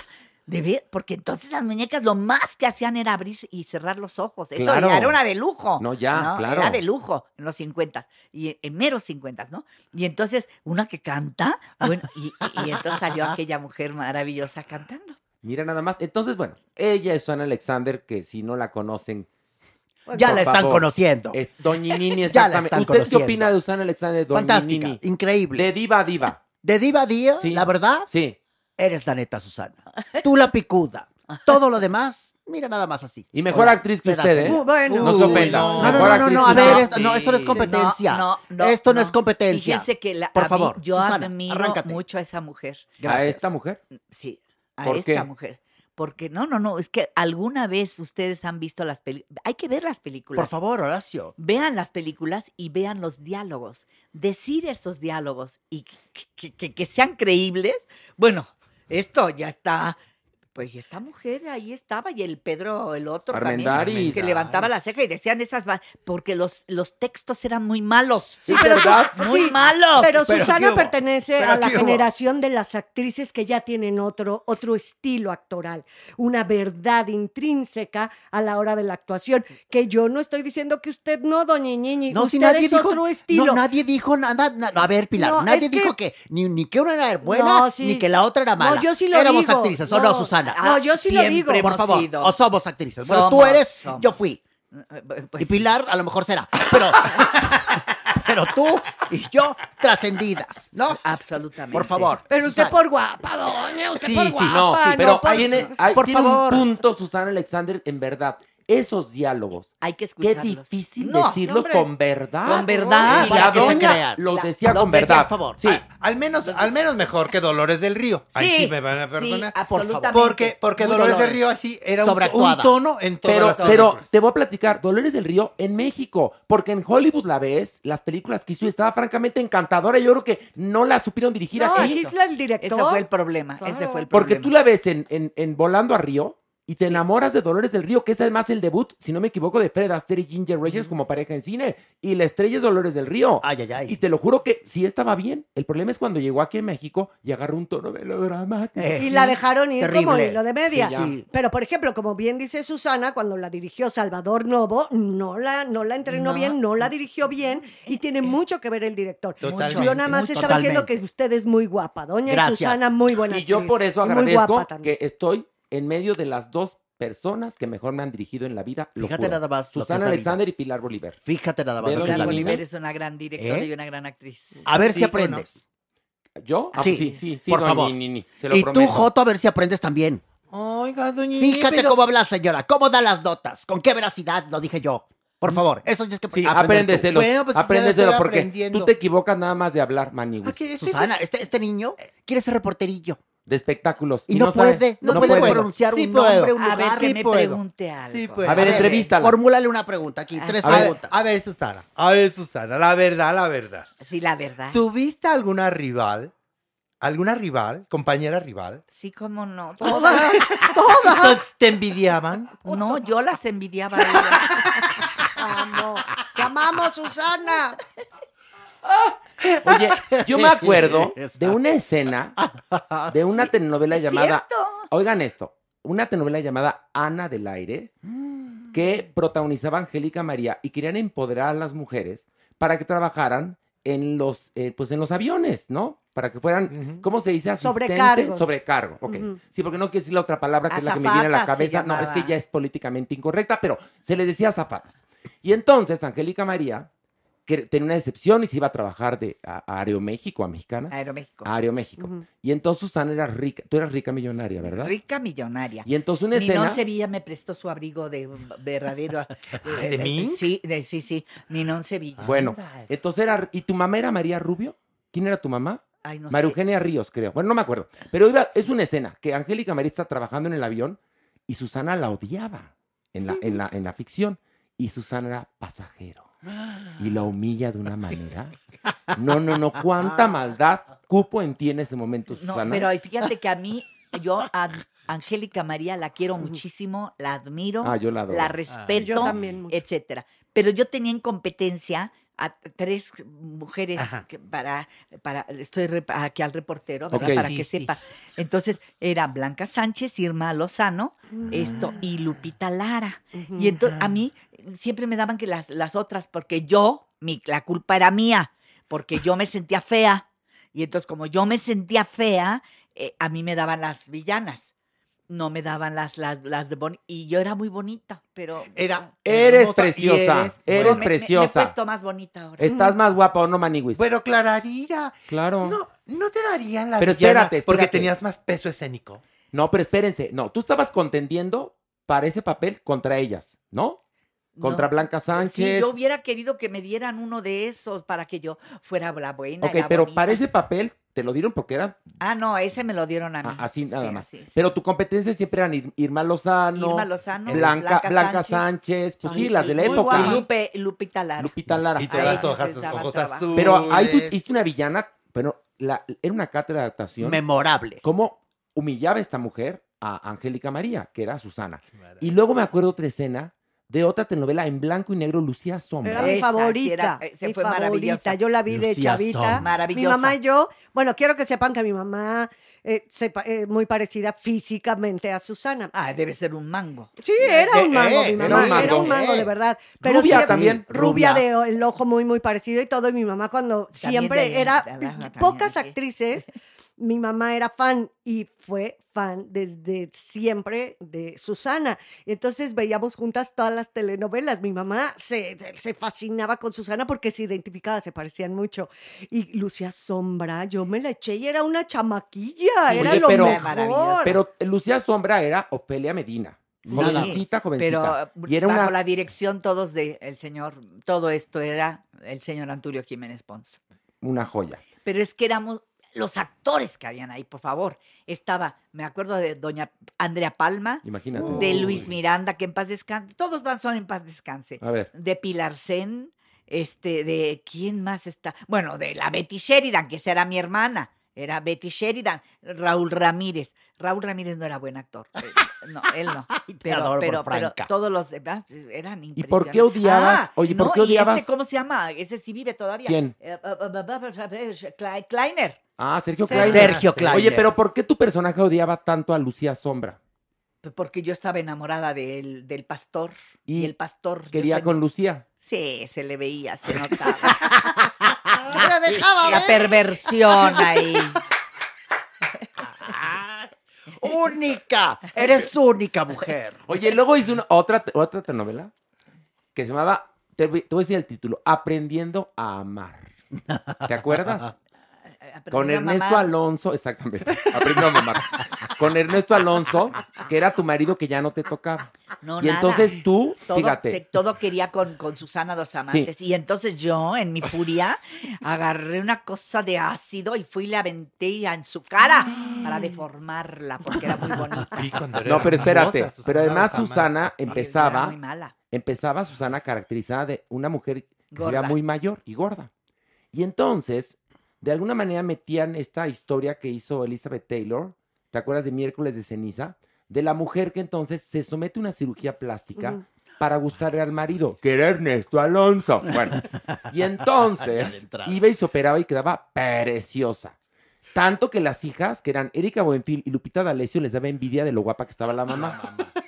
¿Verdad? ¿Te acuerdas? Y pero, Sí. pero el marido ya no la quería. No, o sea, no. no es que no le gustara, ya no la Ya no quería. la quería, Es que y muy prefería a enfermo. Susana dos amantes. ¿Qué? Estaba muy enfermo de úlcera el señor. Alonso. ¿Ves? Está muy Eh, enfermo de eso, úlcera. Yo creo que por Es eso. decir, entonces yo me fui con Susana dos amantes porque íbamos a crear la carrera de Pau Rubio.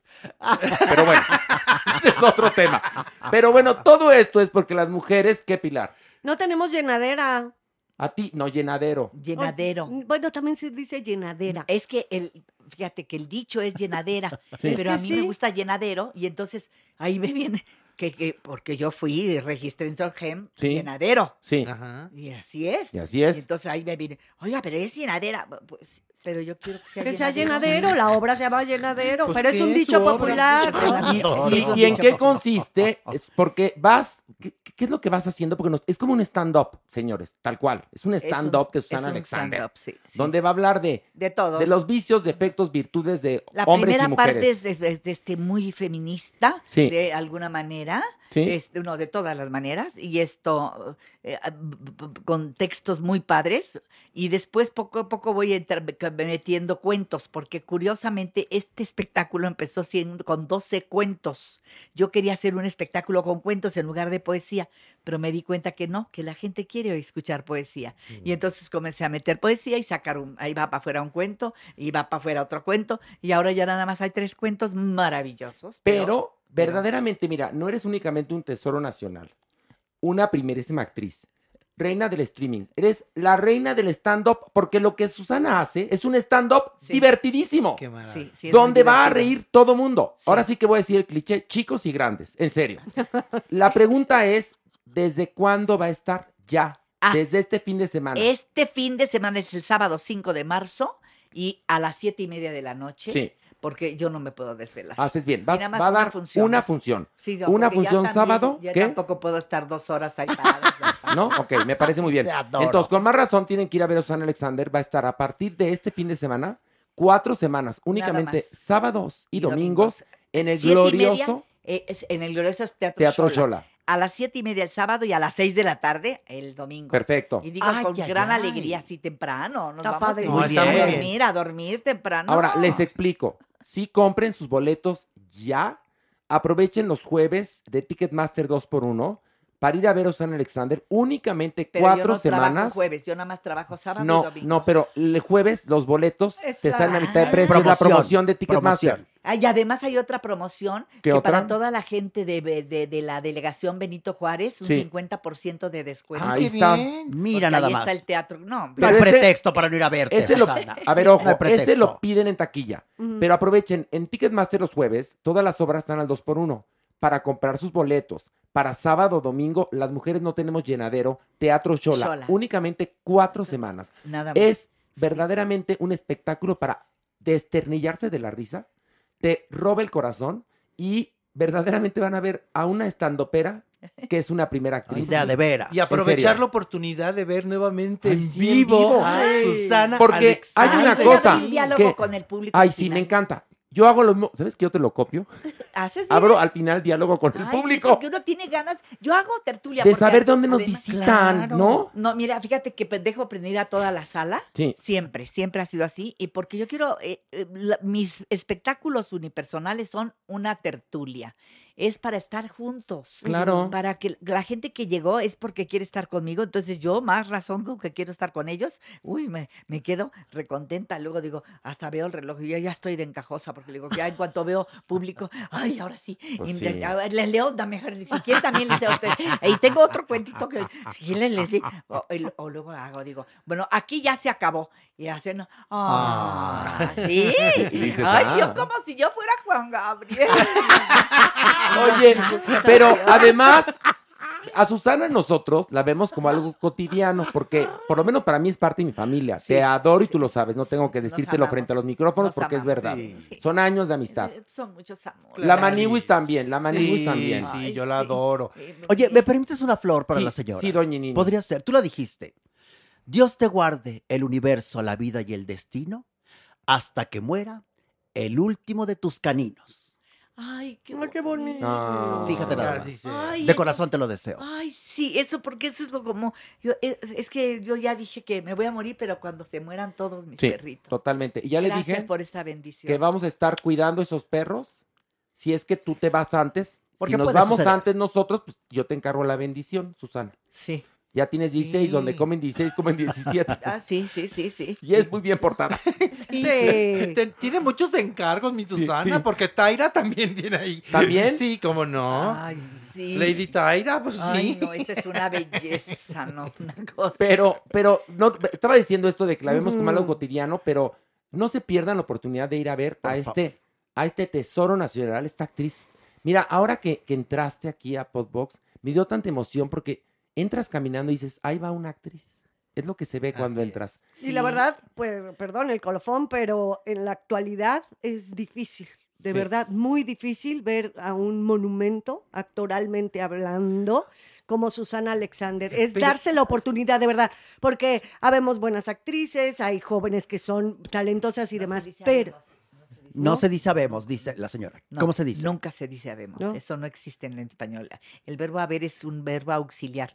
Entonces no habemos. Habemos, papá, eso es la Habemos, Papá. habemos entonces. Nada más. Está bonito. ah, ándale, Eso gusta. No, dile cómo tiene que decirlo, Susana. Eh, somos, ah, eh, existimos, al- al- o- o Existimos, somos, existimos, eh, perdón, ah, por, ah, o bien- hay ven, ven lo que actores. Ahí les está digo, la Ahí está maestra. la máster. Eso- Ahí está. Eso es la máster. eso es una primera actriz. Eh, Claro, Así es. claro. Ahí Entonces, está. Sí, decía que la verdad, Somos. sí, que somos, mm, somos buenas actrices, muchas, pero no hay a estas alturas del partido ya actrices de tu nivel, de tu talla, de tu experiencia en la escena presencial. Es una oportunidad hoy por hoy poderte ver en la escena y después de lo que hemos vivido, creo que hay que darse el lujo y el gusto El de irte a ver. De El verte. gusto, mira, va- aquí va a ser de a gusto. Yo te agradezco todas estas flores y, y el, y el gusto, el gusto, para que vean que estamos todos todavía viva, que logre- logramos brincar. Claro. Sí, que no nos Sí, sí, enfermamos, sí. que estamos vivos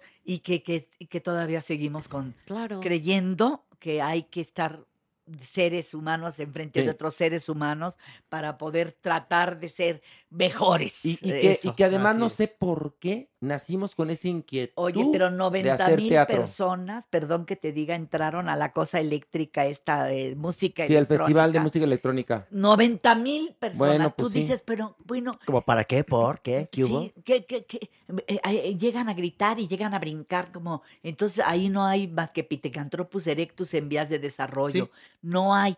Entonces nosotros desafortunadamente que hacemos teatro y que tratamos de mandar imágenes hermosas, de be- embellecer la vida de los demás a través de las imágenes de los autores que yo leo, porque no, no lo escribí yo, sino lo escriben otras personas, pero yo soy su, su transmisor. Sí, su ¿no? portavoz. Su portavoz. Entonces, esto, eh, eso no, eh, la gente se lo niega, los jóvenes también, como que no quieren, creen que les va a pasar algo, no les va a pasar No, nada. no, no. Va, va- va- va a ser una experiencia in- increíble el, el de pronto escuchar a un ser humano hablando de otro ser, interpretando a otros autores importantes como Pablo Neruda y como toda esta gente maravillosa que, gracias a Dios, yo siempre traigo ahí debajo de mi brazo, como digo, ¿viene usted sola? No, yo no vengo sola, vengo bien acompañada. Me subo al escenario con unos textos verdaderamente fascinantes, sí. Tengo uno de la, de la mastreta maravillosa, maravillosa. ¿De Ángeles Mastreta? Sí, sí, sí, sobre la infidelidad. Ahí doy la receta para que ya la gente no sea infiel. Ay. Bueno, no les, no vamos a, a spoilerear. Ay, Vaya, vaya al. Teatro Shola desde este sábado 5 de marzo. Va a estar cuatro semanas, sábado y domingo, nada, más. Y un fuerte aplauso a nuestra querida. Susana Muchas gracias. Maestra, bravo. Gracias. Bravo. Gracias, gracias. Nuestra adopción responsable.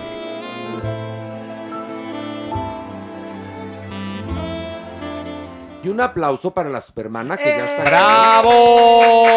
Súper, súper. ¿Cómo están? Muy ¿Cómo bien. están? Muy bien. Muy bien, ¿y tú? Estupendamente y super mega mana aplaudida. Yo sé, muy aplaudida, Hoy, lo sé. un poco más. Qué bueno, qué bueno, me da Así es. gusto. Pero vienes este, también con tu vocación de ayuda. Eco, exactamente, porque en esta ocasión tenemos a un gatito.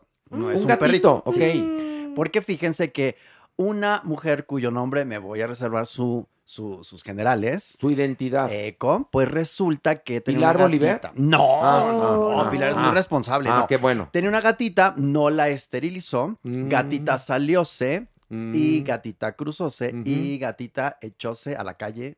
Así fue.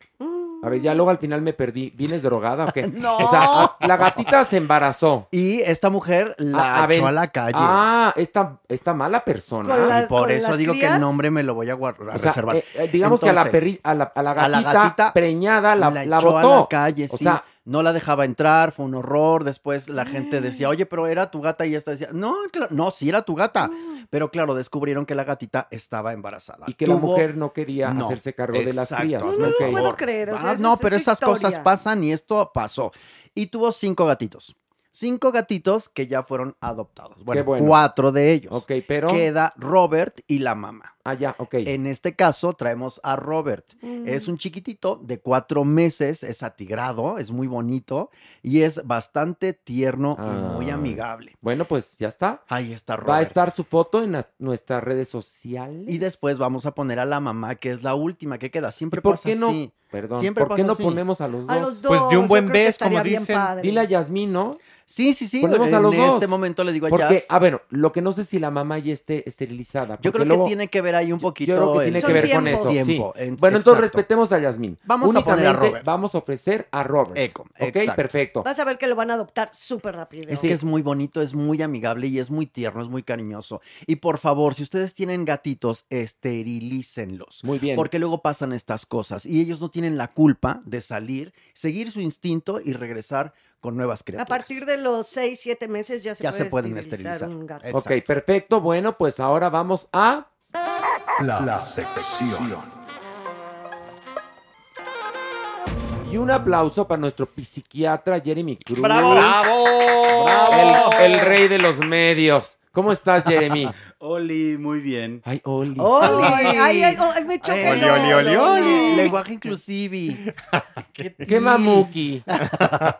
Oli, oli. Merengón, ¿cómo estás tú? Muy bien. Te veo muy calladito, ya dejé el grinder. No, favor. aquí estoy. Yo ¿Qué? con mi teléfono Eh, tengo en la Alejandro mano. trajo los... Sí, ya lo dijimos, los gancitos. Los gancitos Bueno, con rellenito perdón, cremosito. llegar. Ah, y fíjate. están deliciosos, increíbles porque ahora sí te pusieron No, el a ver, relleno. ya O sea, lo sé. acaba de llegar y ya lo probó. Pero Es que ya además, se los acabó. ese, eh, Jeremy, ¿no que estábamos a dieta? Que ya no era la reina del gluten. Que la caminata de no sé Sí, cuántos que kilómetros. Oigan, que- pero un pequeño placer, además de estar No, mi vida, tú has pecado vale. de, de mucho placer en tu vida. Pero Ya bueno. te podrías frenar Ya estas podrías poner. Sí, esa- ya viste. Bueno, este, y Ay, ay, ay, ay, ay. tenemos una súper invitada. Yo la conocí hace una semana. Ella es una influencer. Se llama Edna Serrano, para quien pido un aplauso así. ¡Bravo! precioso. Edna, ¿cómo estás? Muy bien, súper feliz de estar aquí con ustedes. de No, verdad, Edna, muchas gracias. por darme un, un espacio. Pero espérame, no, no, no, tú, tú lo tienes como todos en esta, en esta vida. Edna anda por la vida en silla de ruedas. Sí, quemando llanta. Quemando Quemando llanta. Andamos quemando llanta por la vida. Ojalá Jeremy te hiciera caso. Y quemara su llanta, fíjate nada más. Oye, ah, ¿por qué, ¿por qué estás en silla de ruedas? Cuéntanos un poquito, compártenos qué te pasó. Este, bueno, cuando tuve un mes de nacida me diagnosticaron con un neuroblastoma en la espalda. Mm. A raíz de ese tumor, eh, pues afectó mi médula espinal y ahora tengo lesión medular nivel T7, que básicamente quiere decir que no tengo sensibilidad del, un poquito arriba del ombligo para abajo. Entonces soy parapléjica. Oye, Ah. pero a ti no te detiene nada. Nada. Nada. No. A ver, Ah, es que no. es que, a ver, señores, señoras que nos escuchan. Ella es de Tijuana. Sí. Lo cual a mí me parece maravilloso Wow. porque amo Tijuana, como ustedes lo saben. Mi papá era de Tijuana. Ah, ok. Y lo que me impresionó de Edna es que no la detiene nada. Nada. Ella llegó aquí en un Uber, ella anda por la ciudad hecha la mocha. Es decir, todo está en la cabeza, ¿no, Edna? Sí, yo creo que la única discapacidad en la vida está en lo mental. Este, si tú solito te cierras las puertas o dices no puedo, tú automáticamente pues te estás dando esa oportunidad de poderlo intentar. ¿Y tú, y cuándo dijiste tú, sí puedo? La verdad es que no tuve opción. Ah. ¡Qué padre! Es que, ¿qué es No, tuve- no, no tuve opción en sí, o sea, yo creo que desde muy chiquita mis papás siempre me enseñaron a que pues me tengo que valer por mí misma, bueno, mi mamá sobre todo más que nada. Ella siempre ha sido una una gran este un gran apoyo para mí, ¿no? Siempre me ha dicho, "Tú puedes, yo no te veo tú eres como cualquier persona, tú te tienes que, o sea, tienes que hacer esto, tienes responsabilidades." Obviamente cuando era chiquita, pues sí, no, no entendía muchas cosas, ¿no? Yo me sentía la persona más normal del mundo y salía al mundo y era como que no, tú eres diferente, ¿no? Y mi mamá siempre fue como que ese apoyo en decirme, no, no, no, no, o sea, tú eres, o sea, como cualquiera y así, ¿no? Entonces, este, así yo creo que con ese apoyo, pues, sí, sí, este, me daba la fortaleza pues para, para seguir adelante. Pero pues no creas, también, o sea, en, en mi juventud, creo que... Ay, eres súper joven. sí eres súper joven. Ay, no, bueno, a los 15, 14, ok, 15. en tu adolescencia. En la Que, adolescencia. bueno, eh, que en el cambio hormonal todos nos ponemos muy Claro, choquis, muy sí, choquis. sí, ¿Y te pusiste tristana? ¿Andabas tristana? Totalmente, ¿no? De que, este, literal, me tuve que internar en una rehabilitación por dos años porque para esto, como me la paso todo el tiempo sentada, Sí. este, me, me pueden salir úlceras Claro. en, en las pompis. Sí, sí, sí. Entonces, pues uno tiene que estar moviéndose o haciendo los ejercicios para poder dejar que la circulación pues pase, ¿no? Pero bueno, en, ese, en esa etapa yo no hacía caso, era muy rebelde, era como que mi etapa de yo quiero ser popular, yo quiero ser como todos mis amigos, esto y el otro, y por qué yo no puedo hacer esto, por qué no puedo ser porrista, no, que por la silla, no, entonces ya me entró como que el odio a la silla y así no me gustaba, o sea, realmente, entonces ya era como que, bueno, me salió la úlcera y pues la verdad no hacía lo que tenía que hacer. Era de que, por ejemplo, tenía que tomar mucha proteína, comer saludable, bla, bla, bla. Pero para mí comer era como que iba a engordar y como según yo no podía ir al gimnasio porque pues estaba en silla, pues mejor no comía. Entonces yo lo que hacía era de que guardaba toda la comida en los guantes de las enfermeras y lo tiraba a la basura. o lo escondía abajo de la almohada, hacía mil cosas, ¿no? Y pues bueno, me, este, eso me afectó mucho, tanto que pues se me infectó la herida, se fue la infección 12 centímetros profundo, Imagínate, tocó ¿eh? el hueso, el hueso se infectó, la infección se me fue a, a todo el, el estómago, los intestinos, bla, bla. Bueno, en conclusión estuve como dos meses en terapia intensiva, ya le había dicho a mi mamá Edna. que ya me iba a morir y bla, bla, bla. Todo este cabello que ven se me cayó. Porque tiene un pelazo de nervios, ¿eh? Ni el de Este- Mario. No, no, el de no, Mario. exacto. Es lo que te iba a decir. el de Mario. Este, y pues bueno, súper flaquita, súper débil.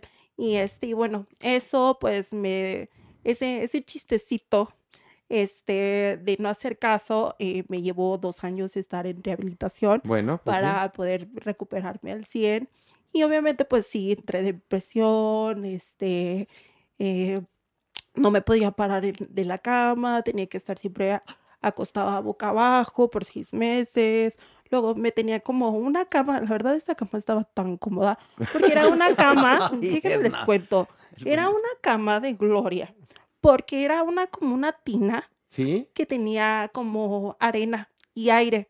Y hace cuenta que la conectaban y la, el, la, Ay, haz qué de cuenta que el aire rico. la- y Sí, con la arena circulando. eh, Circulaba. hasta circulaba y hacía unos masajes. Ay, qué cosa más Que yo rica. estaba así como Oye, reina. y yo tengo una pregunta, una súper mega mala pregunta. ¿En qué Ajá. momento te pusiste buenísima? Porque yo que ahora que la tengo aquí enfrente, tiene unos atributos, tiene un Espíritu Santo fantástico. Y si no me entiende usted, Pues- persígnese en casa y va a entender lo que digo. En nombre del Padre, del Hijo y del Espíritu Santo. Lo tienes fantástico, mujer. Gracias. Qué guapa. Además, eres guapísima. Pues mira, eso es a lo que voy, ¿no? Creo que ahí en rehabilitación toqué fondo porque o- obviamente al principio todo el mundo me iba a ver, mis amigos, mi familia, todo el mundo.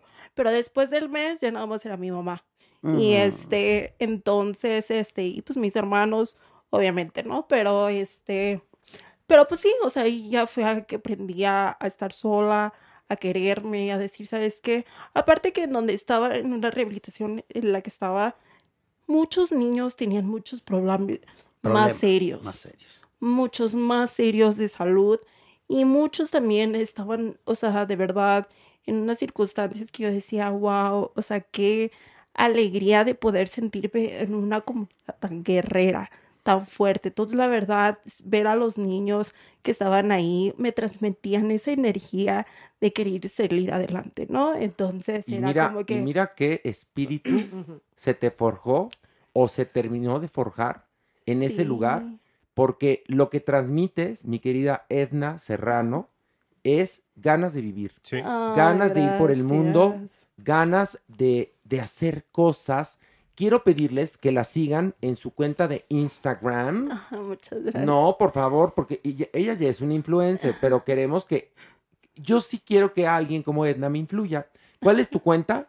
Es Edna Serrano Oficial. Ok, en Instagram. ¿Y tienes En TikTok? todas, en todas mis redes sociales, Ok. TikTok, YouTube, Instagram, Homologado Facebook. Así que de bien. todo. Y bueno, y yo con Edna, que además, desde que nos conocimos, bueno, yo siempre le hablo a la gente con franqueza y si conectamos, conectamos y si no, pues ni modo. La verdad es que conectamos muy, Muy bien, rápido. sí, rapidísimo. Yo me acerqué y le platiqué lo que habíamos hablado aquí en el podcast sobre eh, cómo definirías esta figura tú, Jeremy. Asistentes sexuales para personas con discapacidad. Y Ale, ¿no tienen un tequila?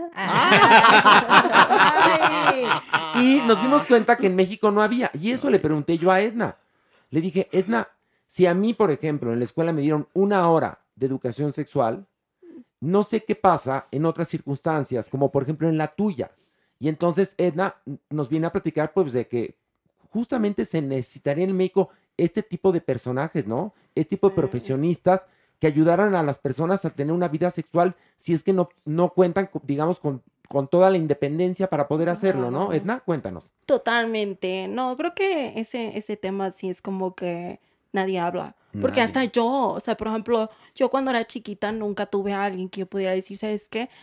Esa persona que está en silla si ella puede, yo puedo. Y sí, o sea, nunca tuve a alguien a quien yo pudiera admirar y preguntarle ese tipo de cosas igual, ¿no? Porque, por ejemplo, cuando yo era chiquita, era, voy a poder ser mamá, voy a poder vivir con una pareja, voy a poder tener relaciones sexuales, o simplemente mi vida va a ser nada más con mi mamá. Entonces, este, nadie tenía esas respuestas. Y hoy en día, o sea, sí conozco a mucha gente que está en silla de ruedas, amigos y así. Y nadie habla de eso. ¿Ves? Y yo me quedo... Sí. A ver, "Oye, o Jeremy. sea, Es que la importancia de que estés aquí y que nos puedas mencionar esto es romper una serie de tabús que no te imaginas. Y entonces voy a hacer una pregunta muy directa para ti. Yale. Cuéntanos, ¿cómo fue tu despertar sexual y cómo viste o identificaste tus necesidades específicas, corazón?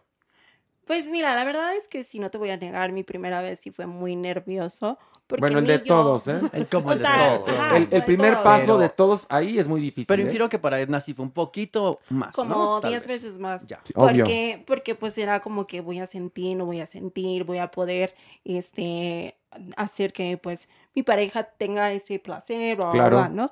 Este, y sí fue muy, muy, muy nervioso. Pero a la vez fue, o sea, cuando pasó, la verdad es que siento que fue como que me preocupé más. Realmente no fue tanto, o sea, tanto el- Gozo. ajá. Por ejemplo, yo decía, no, es que yo no voy a poder hacerlo, que sentir eso, pero ahí aprendí a que entre parejas hay muchas maneras de poder complacer a tu pareja, ¿no? Y simplemente tienes que, obviamente, tener comunicación y saber a conocer a tu pareja y saber qué es lo que le gusta y qué no le gusta, ¿no? Obviamente, en esa parte, pues llevaba de que, ah, ok, ¿sabes qué? Amor, o sea, yo no puedo hacer esto, pero puedo hacer esto, esto, y el otro, o eh, en, en esa parte, ¿no? Entonces, creo que era más eso realmente que todo lo demás que Es yo que- pensaba de, de que no se iba a poder. Es que fíjate que nos hacemos una película en la cabeza y después nos la creemos. Pero yo insisto, Edna, tú vas gritando por la vida, sí se puede. Perdón que te lo diga.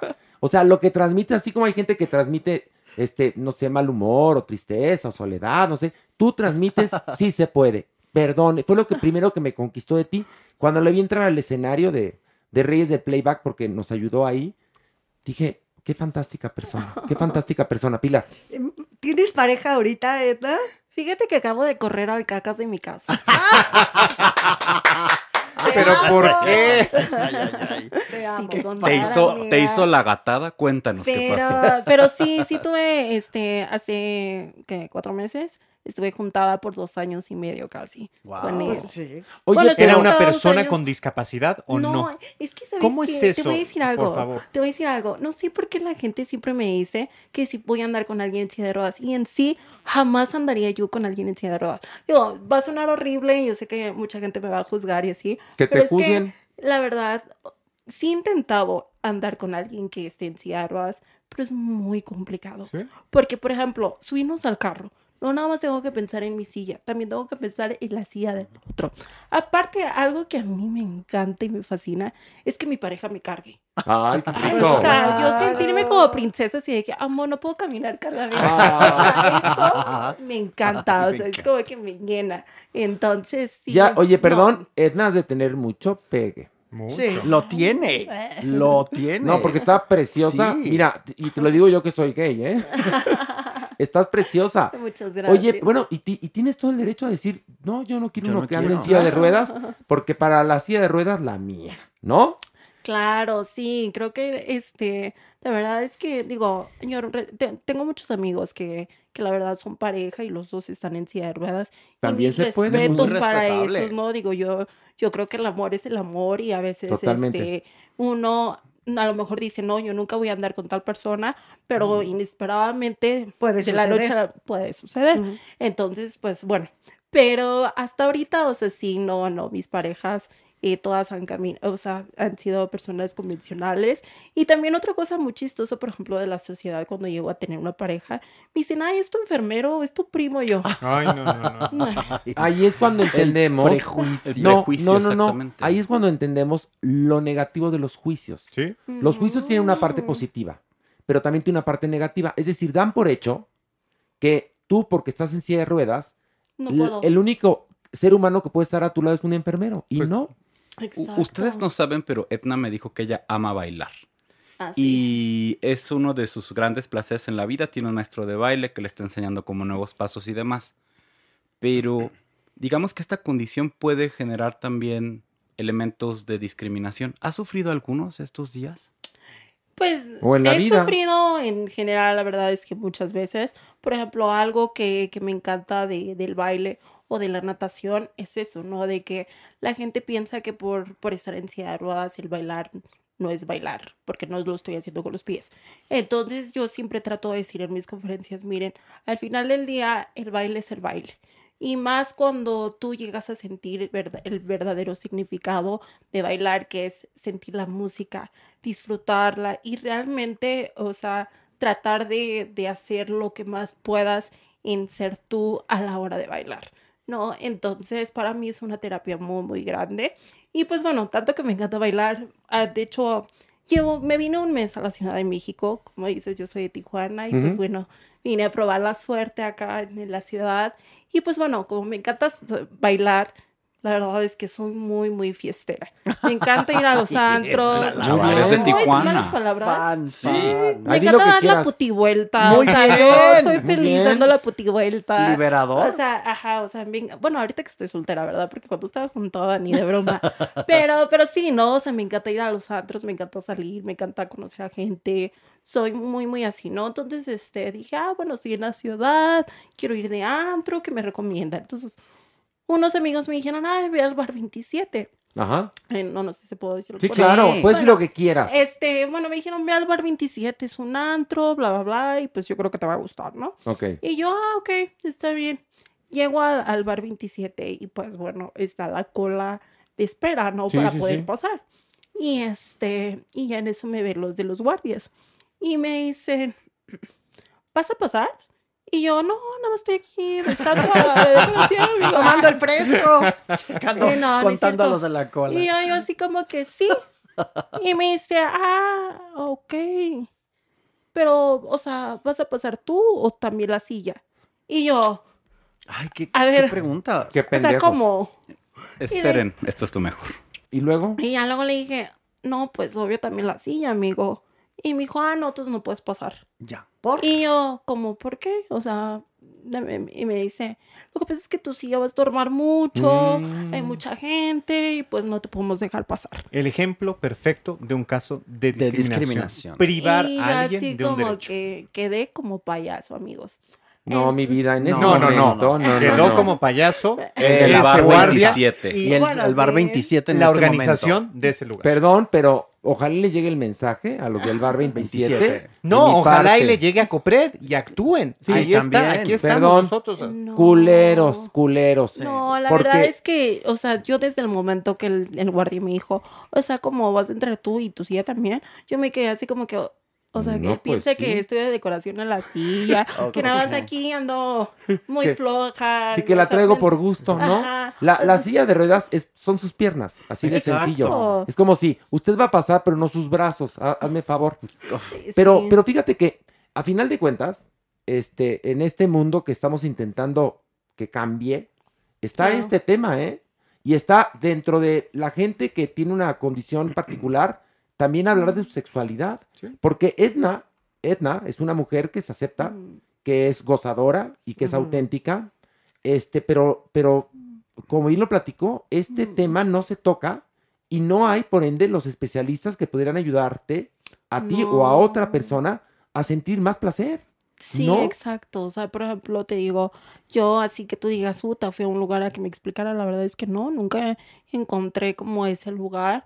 Simplemente tuve que esperar hasta vivirlo, ¿no? Para poder realmente saber las respuestas. Y en ese sentido, Edna, si hay gente hoy con discapacidad que te está escuchando, ¿qué le recomiendas para tener un paso como el que tú diste mucho más sencillo? Pues mira, primero que nada, yo creo que para empezar, eh, sí me toca mucho de, de personas en silla de ruedas o de la comunidad que me preguntan, oye, es que puedo tener pareja o esto, es que nadie se va a fijar en mí porque estoy en silla de ruedas. Eh, y yo la verdad siempre trato de decir, primero que nada, olvídate de la silla. Porque la silla de ruedas no va a andar con la pareja. La que va a andar con la pareja Eres eres, tú. tú. Entonces tú, primero que nada, de hecho les quiero contar. Mi primera cita, la primera vez que yo tuve una cita fue a través de una aplicación. Fue en la época en donde se empezaron las, el Tinder y que esto y que el otro. Cuando yo abrí el Tinder, era mi debut de, ¿voy a poner la silla de ruedas o no? no, es que, ¿sabes qué? Yo Ah, Estabas creo que con, se con la, fijen... con, la, con la duda, ¿no? Sí, con la duda. No, es que no, es que siento que si ven la silla de rueda como que se van a asustar y pues yo quiero que se fijen por mí. Entonces, lo que hice fue de subir todas las fotos del ombligo para, Para arriba. O sea, donde no saliera la silla de ruedas. Bueno, ya no, estuve ahí como que sí, sí, sí, no, bla, bla, bla. En eso ya eh, hago este, conexión con, con un chavo y empiezo a platicar con él como una semana. Bueno, ahora sí ya hay que conocernos. Bueno, ya, pues vamos a un restaurante. Para eso yo llego temprano al restaurante. Wow. Me siento en una silla normal y le digo al mesero, ¿te puedes llevar la silla para allá? Ay, quítatela de aquí, no, porque pues no le he dicho a este güey que estoy, que estoy en silla de ruedas, ¿no? Entonces, entonces ya, entonces se la lleva, ¿no? Entonces ya, para no hacerte la historia larga, ya llega el chavo, dos horas después, en el chisme, obviamente, no le decía que estaba en silla de ruedas, pero sí le decía lo que me dedicaba, ¿no? No, que yo trabajo para la comunidad, hago conferencias, visito hospitales, o sea, sí le, le decía todo lo que realmente hago, pero nunca le di el detalle de que yo estaba en silla de ruedas. Ok. Entonces ya, para eso, dos horas después, ya estamos en el postre, pero bueno, la nena quiere ir al baño. Entonces, no, pues ahí me ves. Mesero, ¿me puede traer la silla de ruedas? Y ella me dice, ah, sí, señorita, se la traigo. Y ya no, entonces para eso todavía no le digo. O sea, no sabía cómo decirle.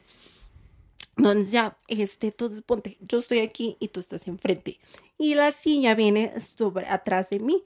Para, o sea, como que Sí, para ah. verla el primero, ¿no? Claro, él la veía Ah, venir. Él la veía, pre- ajá, él la veía venir. Entonces en eso se me queda viendo. Y me dice, o sea, ¿cómo? La silla es tuya. Y yo así como que, ah, sí. Le digo, déjame, voy al baño y ahorita regreso y te cuento este, mi historia. Y me dijo, ok.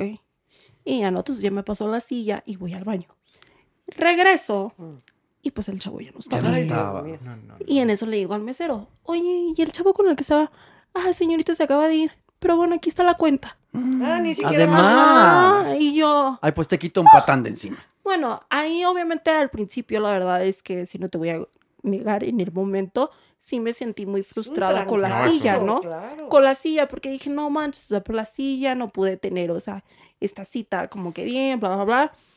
Pero hoy en día pienso que lo mejor de todo es siempre ser auténtica desde un principio. Entonces, regresando a tu pregunta, eh, yo lo que le recomendaría a todas las chicas que están en silla de ruedas es que siempre sean auténticas desde un principio. O sea, si va a llegar una pareja o una persona o lo que sea, ellos las tienen que aceptar tal y como son. Gran ¿Por lección, qué? ¿eh? Porque yo creo que de ahí siempre es el amor. Pero gran lección, gran No. lección, Edna, que nos estás dando. Es decir, tú no te estás, te estabas aceptando. Y, y al no entonces, aceptarte, ¿cómo, me- cómo espero ¿Cómo que esperabas alguien que alguien te que aceptara? me quiera si yo no me quiero? Pero claro. Entonces, esa es la cosa, ¿no? De que primero paso antes de la sexualidad, yo creo que siempre es quererte a ti misma, aceptarte tal y como eres. Después, ser auténtica con la persona que hagas conexión. De ahí, obviamente, poco a poco, o sea, no te voy a decir que la primera cita le vayas a decir, ay, no, este, para tener sexo hago esto, o sea, no, tampoco no, o sea, poco a poco, Claro. que se vaya abriendo, este, esos pedacitos delicados de tu vida y este y se vayan abriendo y obviamente si tienes conexión más allá de eso pues ya cuando llegan a ser pareja o ya cuando decidas tomar ese paso de tener una relación sexual ya de ahí obviamente pues ya abrirte un poco a la, com- a la comunicación y la parte de Claro. sabes que yo no puedo hacer esto pero mira puedo hacer esto y qué te gusta a ti o sea a ti cómo te, te nace ese placer no pues que a mí esto esto y lo otro entonces o sea creo que esos son los secretitos No, pero la, la- la gran lección de, de Edna Serrano es acéptate y si tú te aceptas, y eso es un- muy trillado, ¿eh? Si tú te aceptas y te amas, vas a conectar con gente que igual que tú piensa y será una conexión importante y vendrá desde la verdad. Gran lección. Bueno, Edna, gracias, gracias, Edna Serrano. Siga, repite tus redes sociales, por favor. Ay, estoy como Etna Serrano oficial. Ok, y bueno, fue una invitada muy importante en la sección. Te queremos Wow. agradecer todos, Wow. todos. Ay, Un placer. no, gracias, Edna, por hablar con verdad. Gracias por abrirnos tu corazón y pues ya, nosotros ya te habíamos abierto el nuestro desde de antes. ¿eh?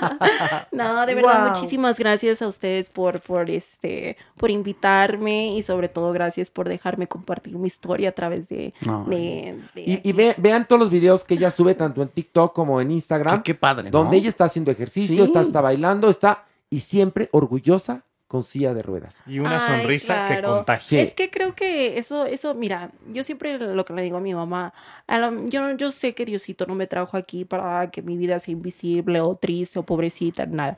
Sino yo sé que Diosito me mandó aquí para dar un mensaje más allá de, de lo que es realmente el significado de la vida, ¿no?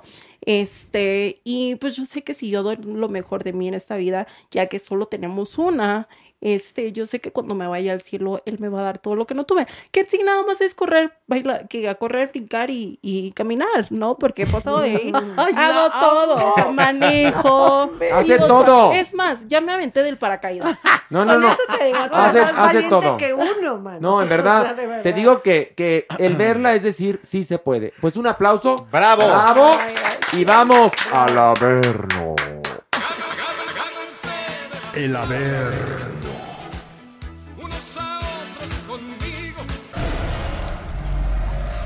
No, yo estoy muy nervioso porque este averno no es únicamente bajar al chisme, es Operación Rescate. Ay, ¿Por qué? ¿Cómo que por qué se quedó William la semana pasada ahí abajo? No. Sí, lleva una semana lidiando con la doña Y Ñiñi. yo no sé cómo lo, lo ha logrado, pero me manda mensajes en WhatsApp de ayuda. Porque no hay red. No hay red, SOS, no, si hay, pues sí ¿Sí hay hay red, red? porque me llegan. Claro. Y, y la verdad es que yo quería bajar antes, pero tenía muchas ocupaciones. Dije, pues hasta el día del podcast. Ya se lo chupó la doña Ñiñi al bebezuki. Bueno, pues mira. Bebezuki, guapi. Si, si ya se lo chupó, ya era su Bendito destino. Dios. Ah, bueno. Era su destino. Algo habrá gozado. Algo habrá gozado. Si me lo dejaron seco, algo habrá gozado. Se Sí. va, uy. ay, pobre. Sí, ni modo. Se va a Pues parecer a la doña. Tan bonito que decía Oye, Clararina. Y si llegamos y ya se parece a la doña Nini. Sí, está chupado. Ay, imagínate. Y es un huesito. Oye, ¿o qué tal si ya conoció a Enrique y se hace muy, muy amiguito de Pues no Enrique? sé, pero, pero mira, lo único que me tiene contento es que Merengón sí cumplió con los gancitos. Como tenía que ser. Pero lo más adorado es que desde que llegaste los supimos y los probamos. Y cuando entra Jeremy, ¿sí supieron que trajo las gancitos? Bueno, Jeremy. Se Jeremy comió nos... cinco, Horacio. No, pero Ay, no. Jeremy no, co- como el, el espectáculo de Usana Alexander no tiene llenadera. Ay, no, no. Ay, ay, che, gorda, déjame pegar. A ver, no, no, ya, ya. Ah, bueno. Porque más al que se le pega aquí es a ti. No, no Vamos cierto. a rescatar al chamaqui. Bueno, sí. ¿Listos, merengón? Listos. ¿Traes, ¿Traes algo para defendernos? No sé. ¿Un virote? No sé, algo.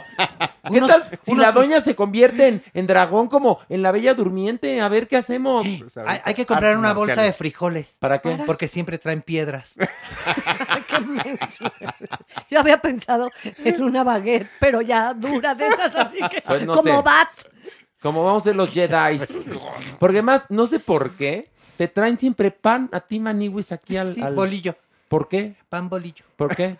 Ay, pues porque está buenísimo. ¿Y de qué ¿A lo ti no te- rellenas? ¿A ti no te gusta el pan bolillo? Pues mira, compara, compara No. siluetas. No digo más. Se le nota Compara menos el siluetas. Ya, ya, ya. Mira, con eso a ver, en serio, Te Pilar, mataron. Ah, Horacio. intenta pellizcarme una lonja. Ya ves, no tengo, te lo juro. Y ahora ve con la maniwis. A ver, voy a intentar No, bueno, se me llenó la mano. Ay, Aquí, mira, toda gelatinosa. Aparte, sí, maniwis de mi amor. Ay, pobrecita de ti Es la, Dios, mi amor. no es la masa madre, es la madre masa. la que tienes ahí. Bueno, ¿estamos listos? Sí. Listos. Una, dos, tres. ¡Ay! ¡Ay! Muchachos, ¿cómo están? Señora. Doña, ¿qué? a ver, ¿qué está haciendo? Está William Ah, Valdés encuerado amarrado. Es que llegaron a tiempo para el guisado de Cuba, Cuba, Cuba. Mi guisado de Cuba, Cuba, Cuba. Le inyecto aguardiente y van a gozar. Doña Nini, ¿cómo va el platillo? Ay, Ernesto, Ay, no, Ernesto. otra vez. Mira nada más, qué bien nos está quedando. William, ¿te está gustando jugar al tío vivo dando vueltas y vueltas? Vamos a hacer un platillo delicioso, doña Nini. Ya aguantó el hilo de caña voy, en sus manitas. Y ya le está poniendo sus, sus cucharadas de gravy. Lo estamos inyecte y inyecte y Sí. inyecte. ¿Qué están Tú aguanta. cocinando? Lo que yo no entiendo es por qué me quieren comer estos dos y ustedes pueden traerle comida desde No entiendes, arriba. uh, Porque William, no entiendes de No, verdad. Bueno, la chupada que me dio la doña niña ahí No. anoche, mira, Miren cómo quedé. Pero ya te dimos tu agua de horchata para que te Aparte, llenes. me prometieron aquí internet, wifi, cama, hay cama de piedra y hay aparte. Los, los mensajes por WhatsApp es porque encontré un modem ahí todo viejo y tuve que conectarlo con un cable. Mira, mira, vamos a hacer un, un juego que se llama Revivir la cocina cubana. Y tú eres la materia prima. Entonces vamos a hacer moros. Ah, no, arroz moro.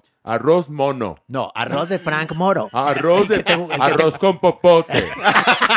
El que te Bueno, gusta. entonces, mientras, mientras vas girando, muévale. Gírele. le muevo, le Eh, muevo. Voy a cantar mi canción.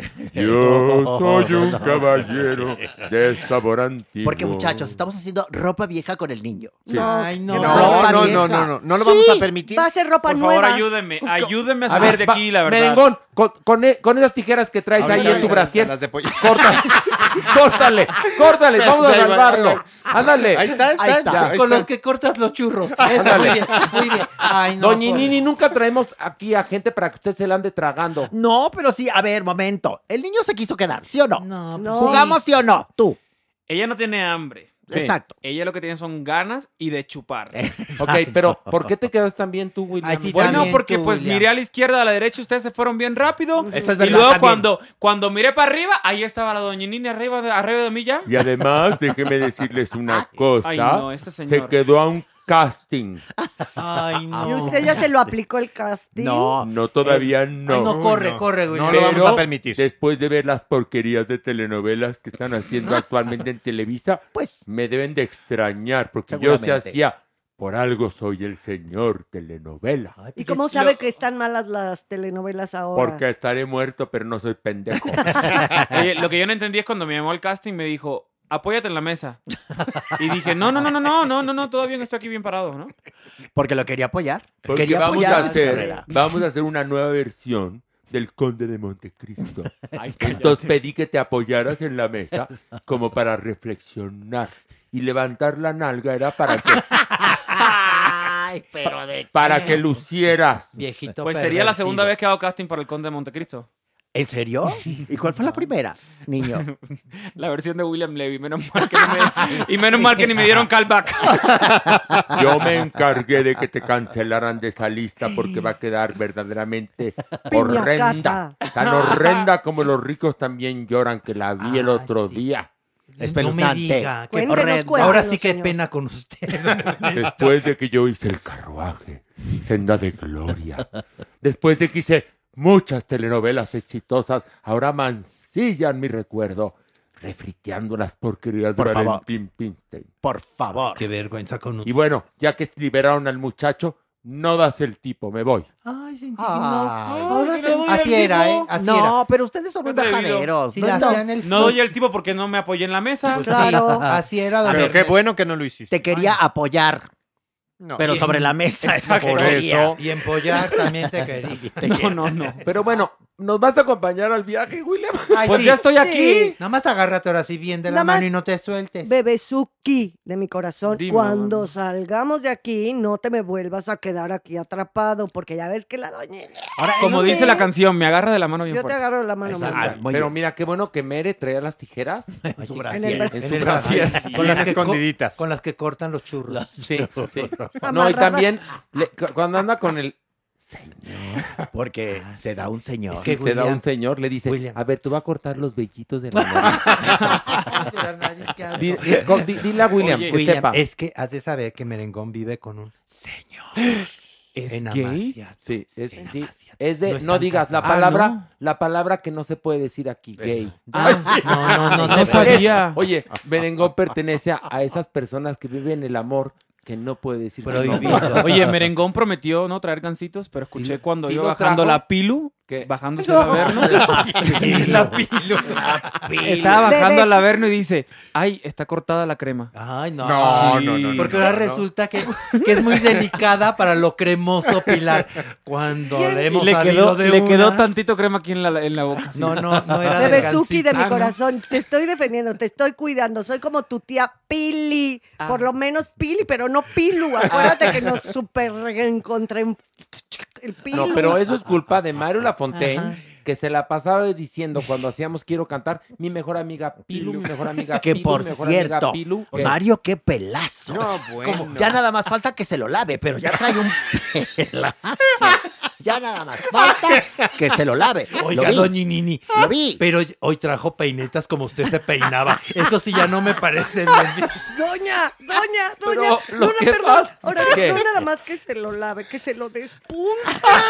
Perdóname, yo amo el pelo de Mario porque sin hacerse nada le creció en capas. A la Farrah Fawcett. Lo trae vola- un voladito Voladito. precioso, natural. Exacto. Bien Me maltratadito. contó, pero no, me contó No, Mario está que nada, más, precioso. que nada más se levanta. Se moja las, las yemas de los dedos y se, y se- Pellizca, se pellizca el pelo. A ver, una cosa. Es que yo creo que él se Estamos- echa el producto de agua de sal de mar que venden. Venden un producto que es agua de sal. nariz. No, no, no, No. no, es para el pelo también para que tengas el wet look. Entonces yo creo que eso es lo que quiere hacer el tener el el, El wet look. El wet look es como el look mojado. Ajá, pero entonces no se pone Falta que se quiera hacer Bueno, re- entonces, para la orzuela, para la orzuela, que es bueno? Para la orzuela. Tijera. Cortarla, las tijeras Tijera de merengón, las tijeras de merengón. Sí, pues Ahorita sí. saliendo mi mere, te le abalanzas y cha, cha, cha, cha, cha. Sí, porque tiene... ti- Como joven porque- manos de A ver, tijeras. también Mario, lo que pasa es que dijo, me está creciendo el pelo, así. Lo voy a dejar que crezca así a lo loco. Y bueno, obviamente, pues, la orzuela, este... La inclemencia del La tiempo. inclemencia del Ay, sí, tiempo, un- las drogas, o sea, afectan el crecimiento del pelo, Pero ya ¿no? encontrarte un condón ahí también, sí que- Bueno, o sea, también. No, pero el problema Hay es que... que tener cuidado. No, encontraste un condón y pelo público. Pero eso se disimulaba como sea. En tres semanas más lo puedo invitar a redes del playback y que él haga de Amanda Miguel y yo de otro personaje. ¿Sabes por qué? ¿Por qué le encontraron un condón en el pelo? No. Porque le, le- le decían unos galanes, Mario, estás tan bueno que me vengo en tu cabeza. ¿Qué dije? Horacio Pilar, ¿qué? ¿Qué? ¿Qué? Me encanta tu francés. Me encanta O, tu francés. o en Cuba existía que ¿Qué? usabas el condón y lo usan como ferpas en el pelo. No sé cómo se dice la ferpa aquí, como una liga de pelo. Ajá. Sí, se- lo cortan y el, o sea, la liga que queda. El remate, Eso. exacto. Ajá, se recoge el pelo con eso. Ya Eso es lo que hacen. Los Por usa eso y claro, se quiere hacer colitas. Sí, la No, pero- chicuela se queda así. Pero espérate, Con es que Mario no. Mario lo que, que- ya entendí lo que quería. Tiene tanto condón atrapado en el pelo, quiere hacerse un peinado como el de Bo Derek. Ah, de las trencitas. 10. 10 la mujer Ay, perfecta. mientras Ay, ya- no nos salga corriendo en bikini, todo está bien. Porque el peinado como sea. Pero bueno, ¿Qué le tal el vamos a dar. preámbulo? le ¿Cómo vamos va el a- preámbulo? Ah, William, ¿no que no te gusta el preámbulo? Ahora ¿Ya. Ya, ya me gusta, ya me gusta. valora. Porque ya porque estás aquí. Porque estamos hablando de la orzuela de Mario Lafontaine. Pero bueno, vamos a bajar. Una, dos, tres. va. Ay, ay, ay, ay, ay, ay. Maniwis, arráncate. Ay, pues después de tanta risa, esta no es de risa. ¿Qué pasó? Amigos, esta no es de risa. ¿Se acuerdan que les había contado que por fin Aleida Núñez había encontrado el amor? Ay, qué bueno. se Claro, casó. El amor con Se un casó. millonario, doñini. Ya, Harto ya. viaje. Harto viaje. Rega- las rosas. Ah, el millonario eh, tejano, bueno, espléndido. Buda. Buba. ¿Perdón? Buda, Buba. Otra vez, a ver, Ay, ¿cómo es? No, No, ya, no, no, no, espérame. Ay, Ay, no, sí, sí. No, espérame. Se llama Buba, pero parece Buda. Ah, Espérate. No se llama El que lo cacheteó fue William. Sí, Sí. fue William. Ah, con lo cual, el que entre lobos anda, aullar Aullar se se- enseña. sí. Pues me trajo y me dejó acá. No, muy El bien. culpable es él. No, muy bien. Muy bien. Es más, Maniwis. Toma. Ay, ya me había dado una. ¿Cómo se llama el Buba, señor? Buba. Buba. A ver, Buba y Aleida eran very happy. Eran muy felices, Y la cantaban- consentía por primera vez. Mi Aleida no tenía que pagar ella el café que le invitaban. Estaba feliz, feliz, pero que La llevó, pasó? la ¿Qué llevó a? Dubai. La llevó a Dubai, le regaló dos mil rosas en su cumpleaños. No, no, no era el cuento de hadas. Ay, man, hijos. Ay, man. Ay, no, ya estoy ¿Qué pasó ya. Pues descubrió su hobby. ¿Cuál es? ¿El hobby de Buba? ¿Cuál creen que era? Sentarse, ¿Qué creen que hacía? sentarse. Los saunas. Ojalá. oh, no. Comer. no.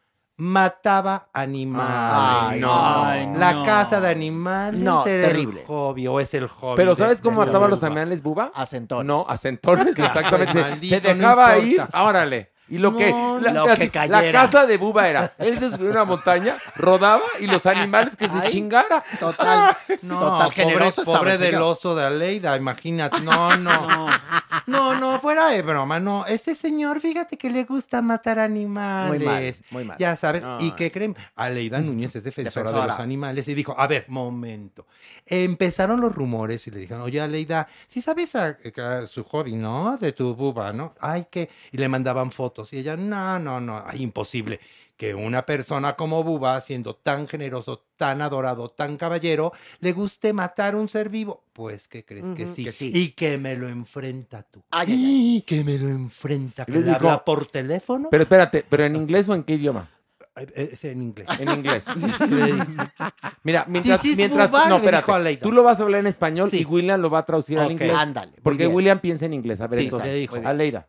Buba, ¿estás ahí? Bubba, are you there? Quiero hablar algo muy serio contigo. I really want to talk something very serious with you. Y entonces le dijo Buba. And then he said, ¡Ay, Aleida! "Ha- Oh, Aleida. ¿Cuándo apuña- apuñalamos el oso? Y entonces dijo Aleida. De ahí viene el chisme. When do we stop Jeremy? Digo, el oso. es que por ahí me contaron que Aleida sabe esto porque Jeremy es primo de Bubba. Le da un aire, ¿eh? Pero tú decir una cosa, a ver, que- ay, sí, perdón, basta, somos adultos. Cuando yo leí la primera nota de, del romance de Aleida con Buba, que lo bautizamos como Bubalú, ¿se Sí, acuerdan? Bubalú. Decía en su currículum que era cazador, con Z. Mm, Sí. Pero ya no lo lo- sabíamos. A ver, a ver. No, no lo sabíamos, ahora sí. No, yo, No, ya lo sabía. sí Mira, se ¿Por qué no le dijiste a Aleida? Si eres de Texas, si Lo eres sabes, de Texas, lo eres sabes. cazador. Pues Sí. mira, ella todavía creyendo en el amor le dijo, mira mi Buba, no la hemos pasado muy Look at bien me, my buena". Bubba. We have very good look time. Pero aquí hay solución. Tú dejas de cazar animales y me tienes todo. A ver, tradúcelo en There is a solution. You stop killing Jeremy, y me quedo y me quedo contigo toda la vida. and I'll stay with you my whole life. Eso es para que se lo pasen a Buba para que Ah, entienda. el- ¿ok? Y que le dice mi Buba, ay, pobrecita, pobrecita de ti. ¿Cómo le dijo entonces en inglés? Pobrecita. Ay, very, very poor, very poor of No, you. little, Little poor, poor, little, little poor, poor. little poor. Lito por. Y luego, ¿Sí crees que voy a dejar de cazar? Esto lo hago desde adolescente. Además es una tradición familiar. Ay, güey. horror yo no pretendo a ver, la explícanos casa. la gente en Es, Texas. es muy cruel, o sea, la verdad es muy cruel, pero sí, desafortunadamente, si vives en Texas y más en el centro de Estados Unidos, te dedicas a eso. Es un hobby ir a matar venados. Y ojo, esto lo hacen desde niños. O sea, los papás van con los niños y, y hay niños Sí. de 6 años con sus rifles ya sí, matando sí. venados, eh, eh, pues, ardillas, o sea, de todo. Borregos Oye.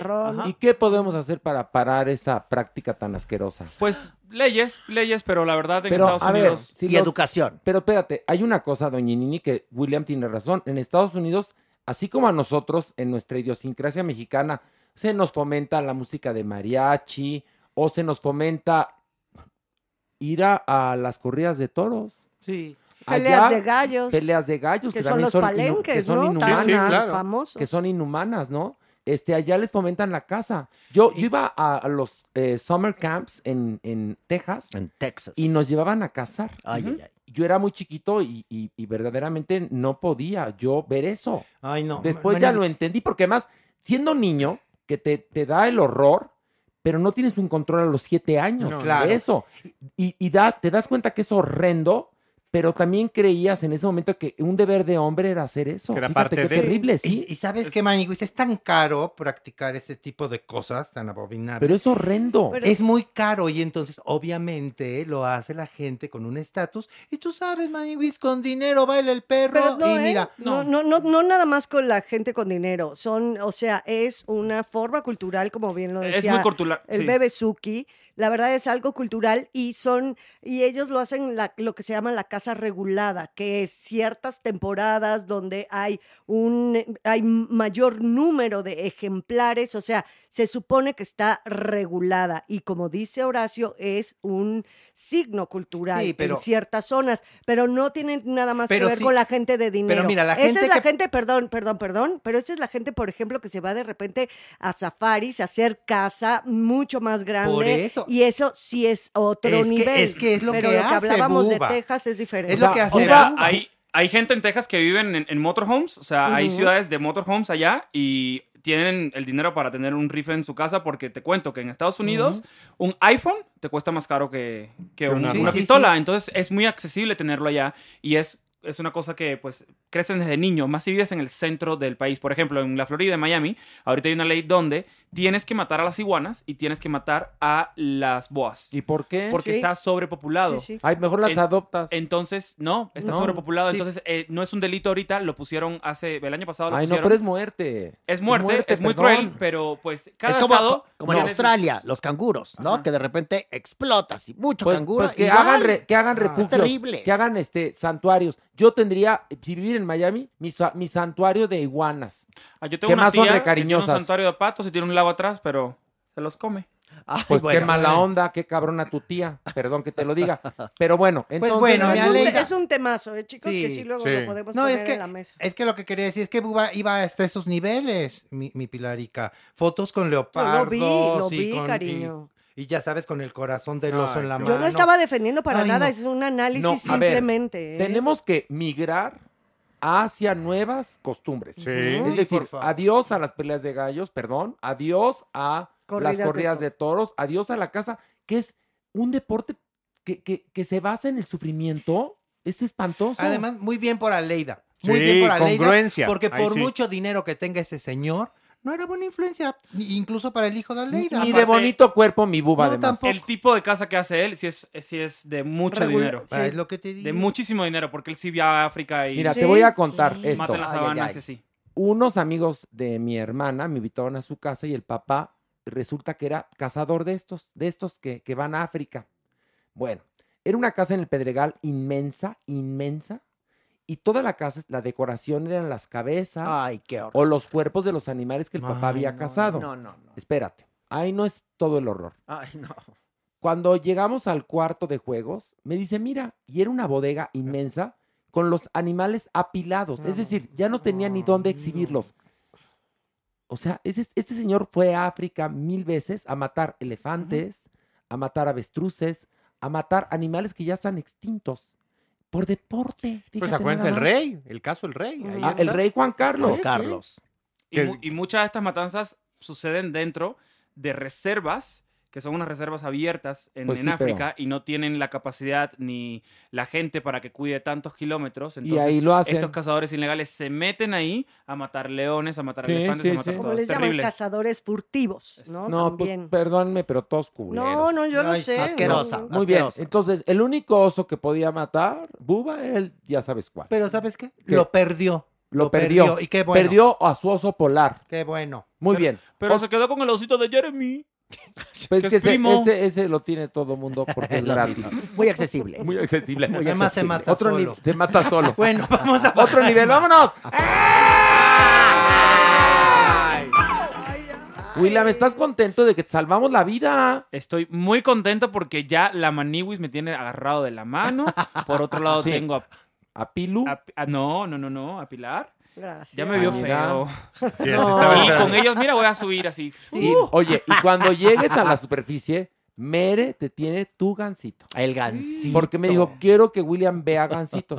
Así me dijo. Va a haber gancito allá Y va a haber arriba, gancito allá arriba, entonces, pues bien. Ay, güey. Me están albureando. No. ¿En qué te basas? ¿En qué te vas? a Doña Nini por favor. está ¿Ver contenta gancitos? Estoy un poco triste, fíjate. porque se va William. Porque se va William. Pero la, la pasaron padre Muy la bien, semana. nos divertimos mucho. No, ¿Qué lo trató muy mal. ¿Qué ¿Por qué lo, lo- amarró? porque lo Jugábamos a cosas, al valero, al sube y baja, eh, stop. ¿Te acuerdas qué bonito Sí. el stop? El, de, el del juego del calamar. Eh, juego del calamar. Jugaron a las Yo corría y la cabeza de la doñina se daba la vuelta sola.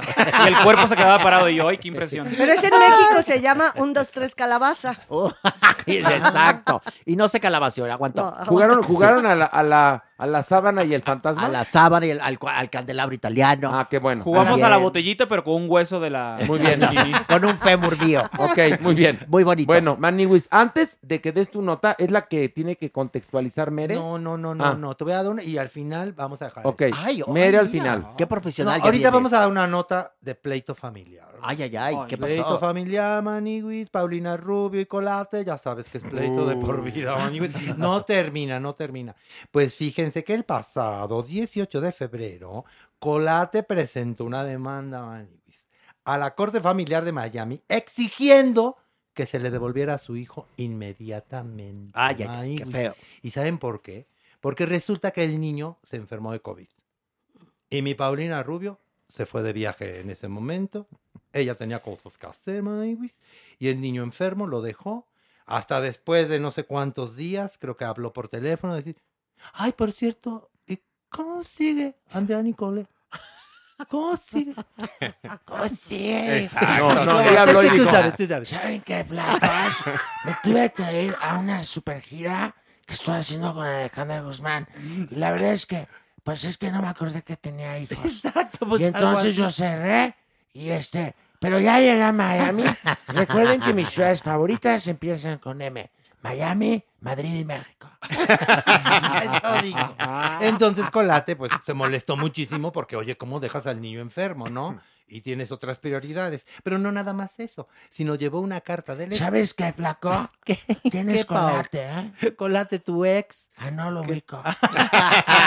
no te conviene. Acuérdate de Acapulco. Bueno, dentro de las cositas que llevó Colate fue una carta de la escuela del niño. Ay, que ay, el ay. niño no se presenta.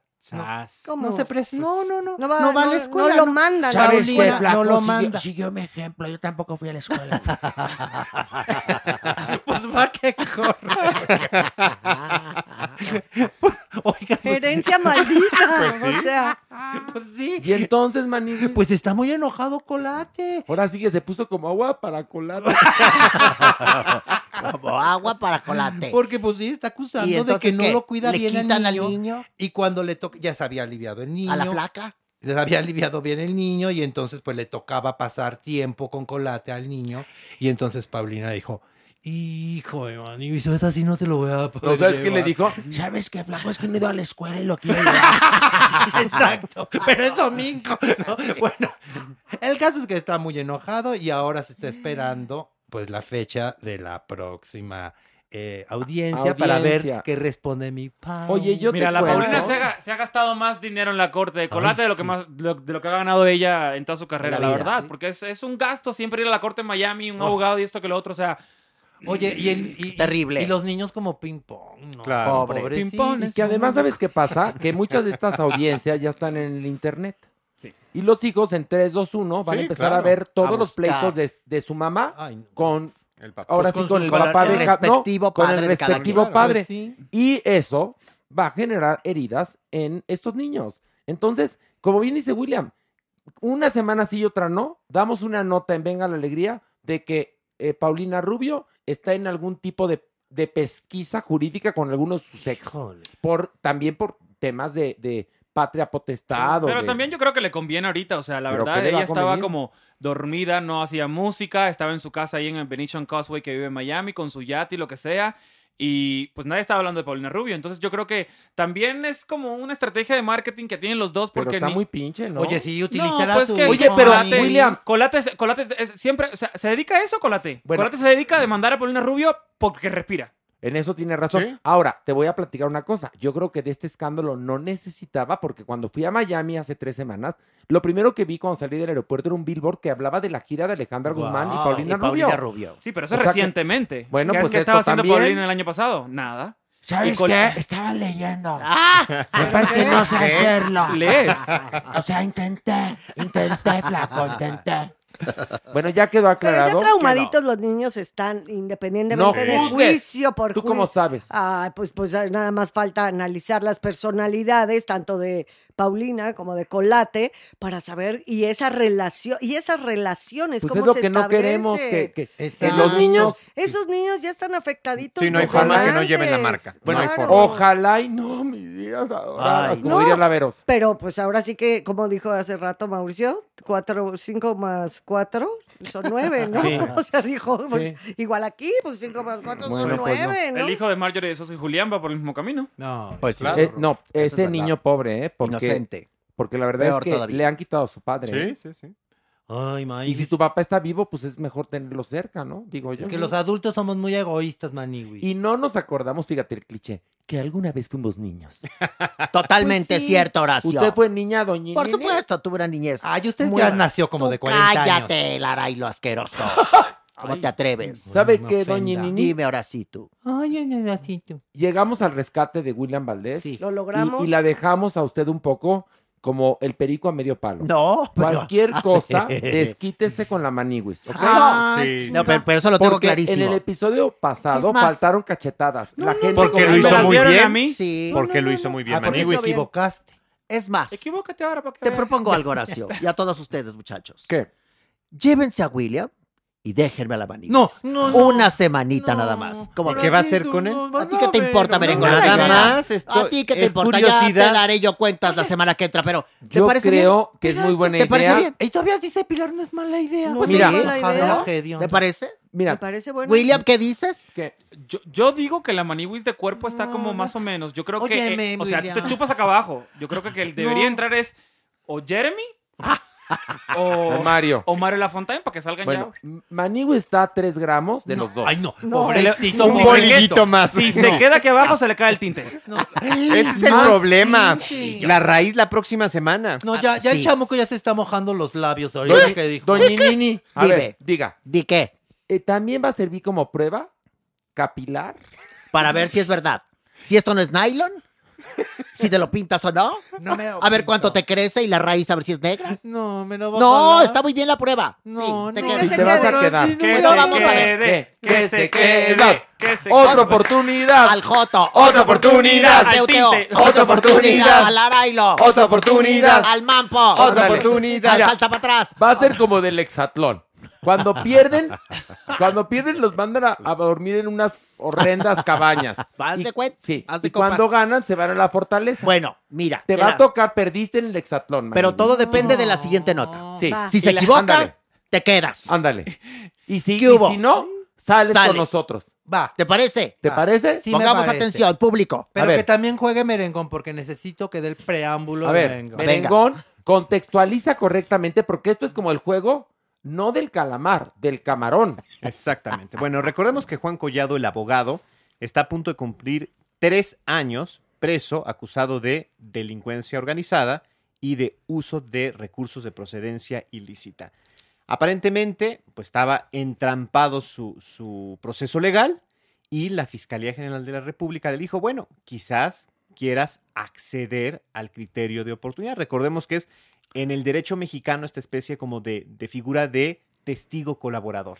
Entonces, si tú nos ayudas a conocer casos de corrupción de los que estuviste cerca, quizás nosotros Oye, podamos... y Juanco ya les dijo, vamos a jugar basta, ¿ok? No, bueno, Ah, exacto. y, empe- Y llenó el literal, abecedario, ¿eh? Y así empezó. Se fue como hilo de, De media. media. Ok, y empezó con la A de Angélica. De Angélica Ay, ay, ay. Rivera. Ok, ¿y qué dijo de Angélica pasó? Rivera? Pues dijo Maniguis que cuando ella era primera dama, desde sus oficinas, Maniguis, ella controlaba todos los movimientos para que cualquier evento especial de la presidencia de la República o de diversas secretarías de Estado, cualquier evento pasara ese evento a través de empresas filiales a su familia.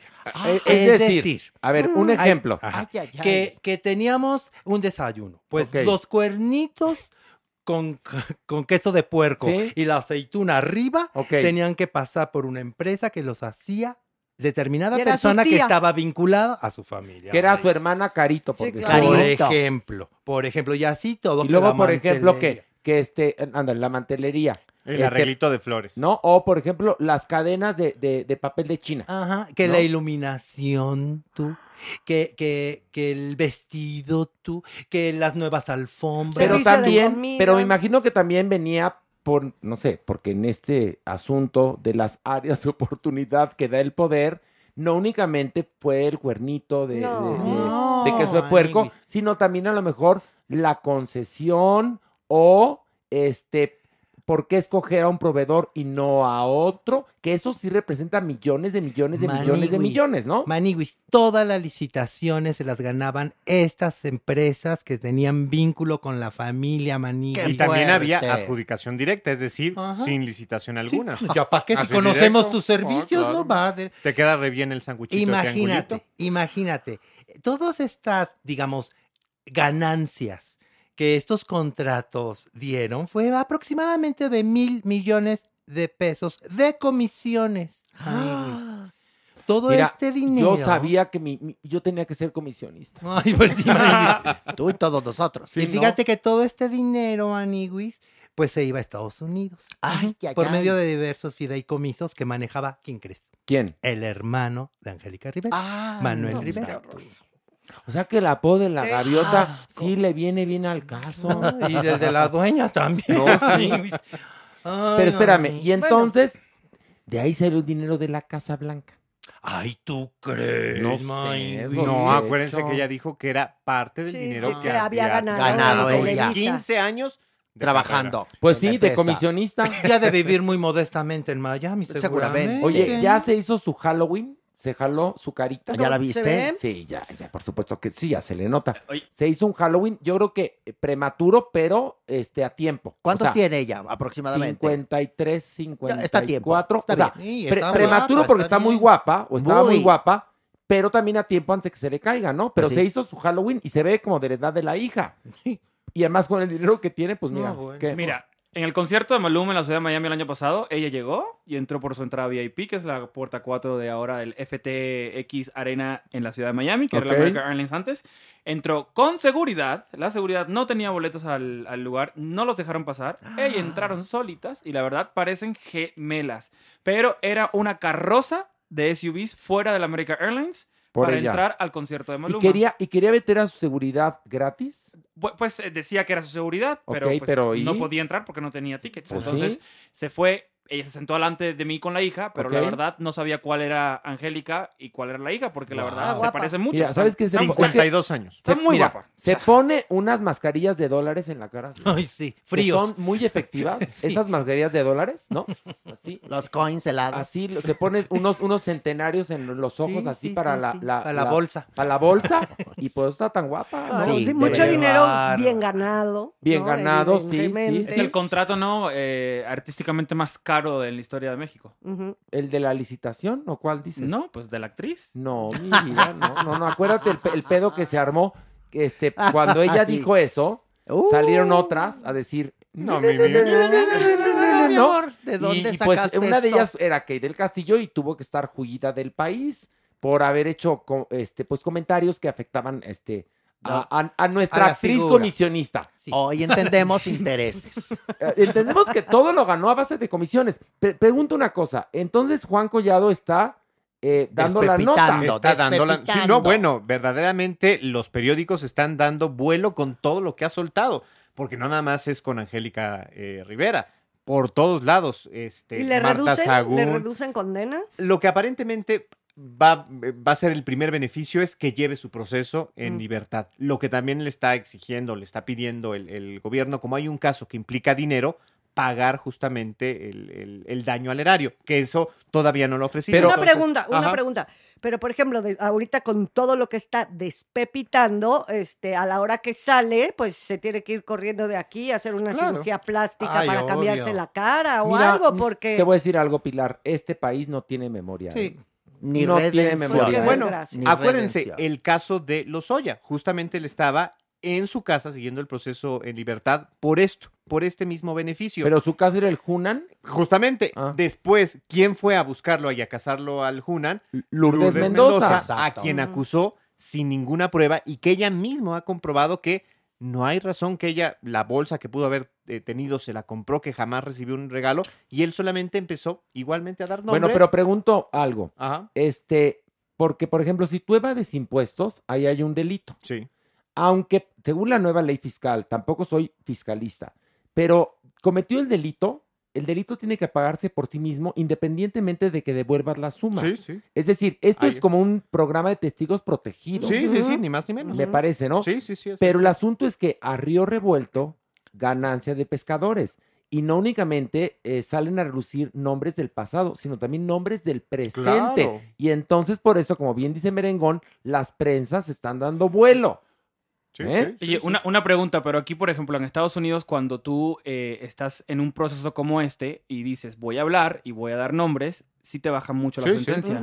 Que fue el igual. caso Bueno, Es que no está tan claro, es una figura nueva sí. y es esta administración la que lo está estrenando. Todavía no hay casos concretos de gente a la que se le Sí, haya por eso te reducido. preguntaba, Eso de per- lo, lo decidirá el juez finalmente qué tanto participó, pero sí la fiscalía te ayuda, que finalmente es la parte acusadora. Aquí la denuncia la interpone la fiscalía, entonces, entonces dice, bueno, no resulta tan malo o nos está ayudando y pide una condena de menos años. Bueno, sí, pues Ahí está. Pero el asunto es que. Está candente. Al ser nueva esta figura, a mí no me tocó estudiarla en la escuela de Derecho y estar este, teniendo los primeros casos de gente tan poderosa, creo que eso va a reducir su efectividad. Es lo que yo creo. Sí. Por eso, como bien lo digo yo, los griegos, con toda razón, ejemplificaban la justicia ciega. Ciega. Ujú. Ay, Ma- Maniwis, Me ¿Ya voy a acabaste? regresar con usted. Ya acabaste. Que no. Que sí, No, mira, aquí por- te quedas. Se Porque que hiciste igual que la Paulina Rubio. A la semana dijiste, ay, ¿te quedaste atrás? Ay, vengo por ti. ¿Te Ay, dio COVID? William, No, eres es mala que- onda. Tú no, me trajiste agárrate, aquí. Agárrate bien de mi manita y vamos a subirnos Sí, juntos. No, vamos a, a votar, ¿no? Ah, a no, votar si se ¿por queda qué? no se queda. ¿Por qué? Sufragio Ay, efectivo. Sí, sufragio, nosotros íbamos a ser demócratas. no, no, no, sufragio efectivo, no devolución. No, no, no es justo. Habíamos quedado en un No, acuerdo. vamos a Si votar. daba bonita mi nota, Vamos me a subía. votar. No, Vamos no. por Vamos- partes. No, Vamos a aquí ver- las únicas que votan son Jeremy y Mario, de buena onda. Pero por otras razones. Pero no, ya, de buena onda, no. Yo me voy No, a no, no. regresar. Mira, Vamos a hacer esto. Va, va a votar Mere, Sí. la doña, William, Pilar, tú y yo. Tú puedes votar. Ok. anda. O sea, puedes votar por quedarte o, por sale. salir. O lo que podemos hacer es No, que se suba, No, no. pero que deje la peluca. No es peluca. es un pelo. Pero bueno, eso lo vamos a saber dentro de una semana. Vamos a ver. Bueno, Votar. vamos El a voto. votar. A ver, Vamos a ver. votar. El voto Es como un plebiscito. Muy bien. Alejandro, ¿que se quede o que suba? Que suba. Gracias, Ale. Ah, mira, tú muy bien. ¿Tú? Doña, Que se quede. No. Por No, favor. Vamos uno a uno. William, Que se quede por dejarme. ok, Ándale, dos a uno. dos a uno. Pilar, Que se quede para que tenga una bonita tres a uno. Maniwis vota. No tú. ¿No tú? No Vas tú. tres a uno. No tú, tú vota. Que te quedes. Cuatro a Ah, uno. ya. Ya, pues ya. Ya, ni- ni votes. La Pau, la Pau Yo voy a votar. ¿Qué? Que me quedo Ah, para estar con la mayoría. Ándale. Bueno, ya Ay, está. entonces, estúpido. vamos, Alejandro, Pilar, William, Vámonos. vamos, a Vamos. despedirnos de la Maniwis. Aquí te dejamos una semana con la doñinini. Bueno, Chao. adiós. Chao, que te vaya bien. Aquí se los cuido. Esto fue Farándula 021. Recuerda, un nuevo episodio cada jueves. piedra de cama, de piedra las cabeceras, la mujer que a mí me quiera, me ha de querer de a de veras. Ay, corazón, ¿por qué no ama?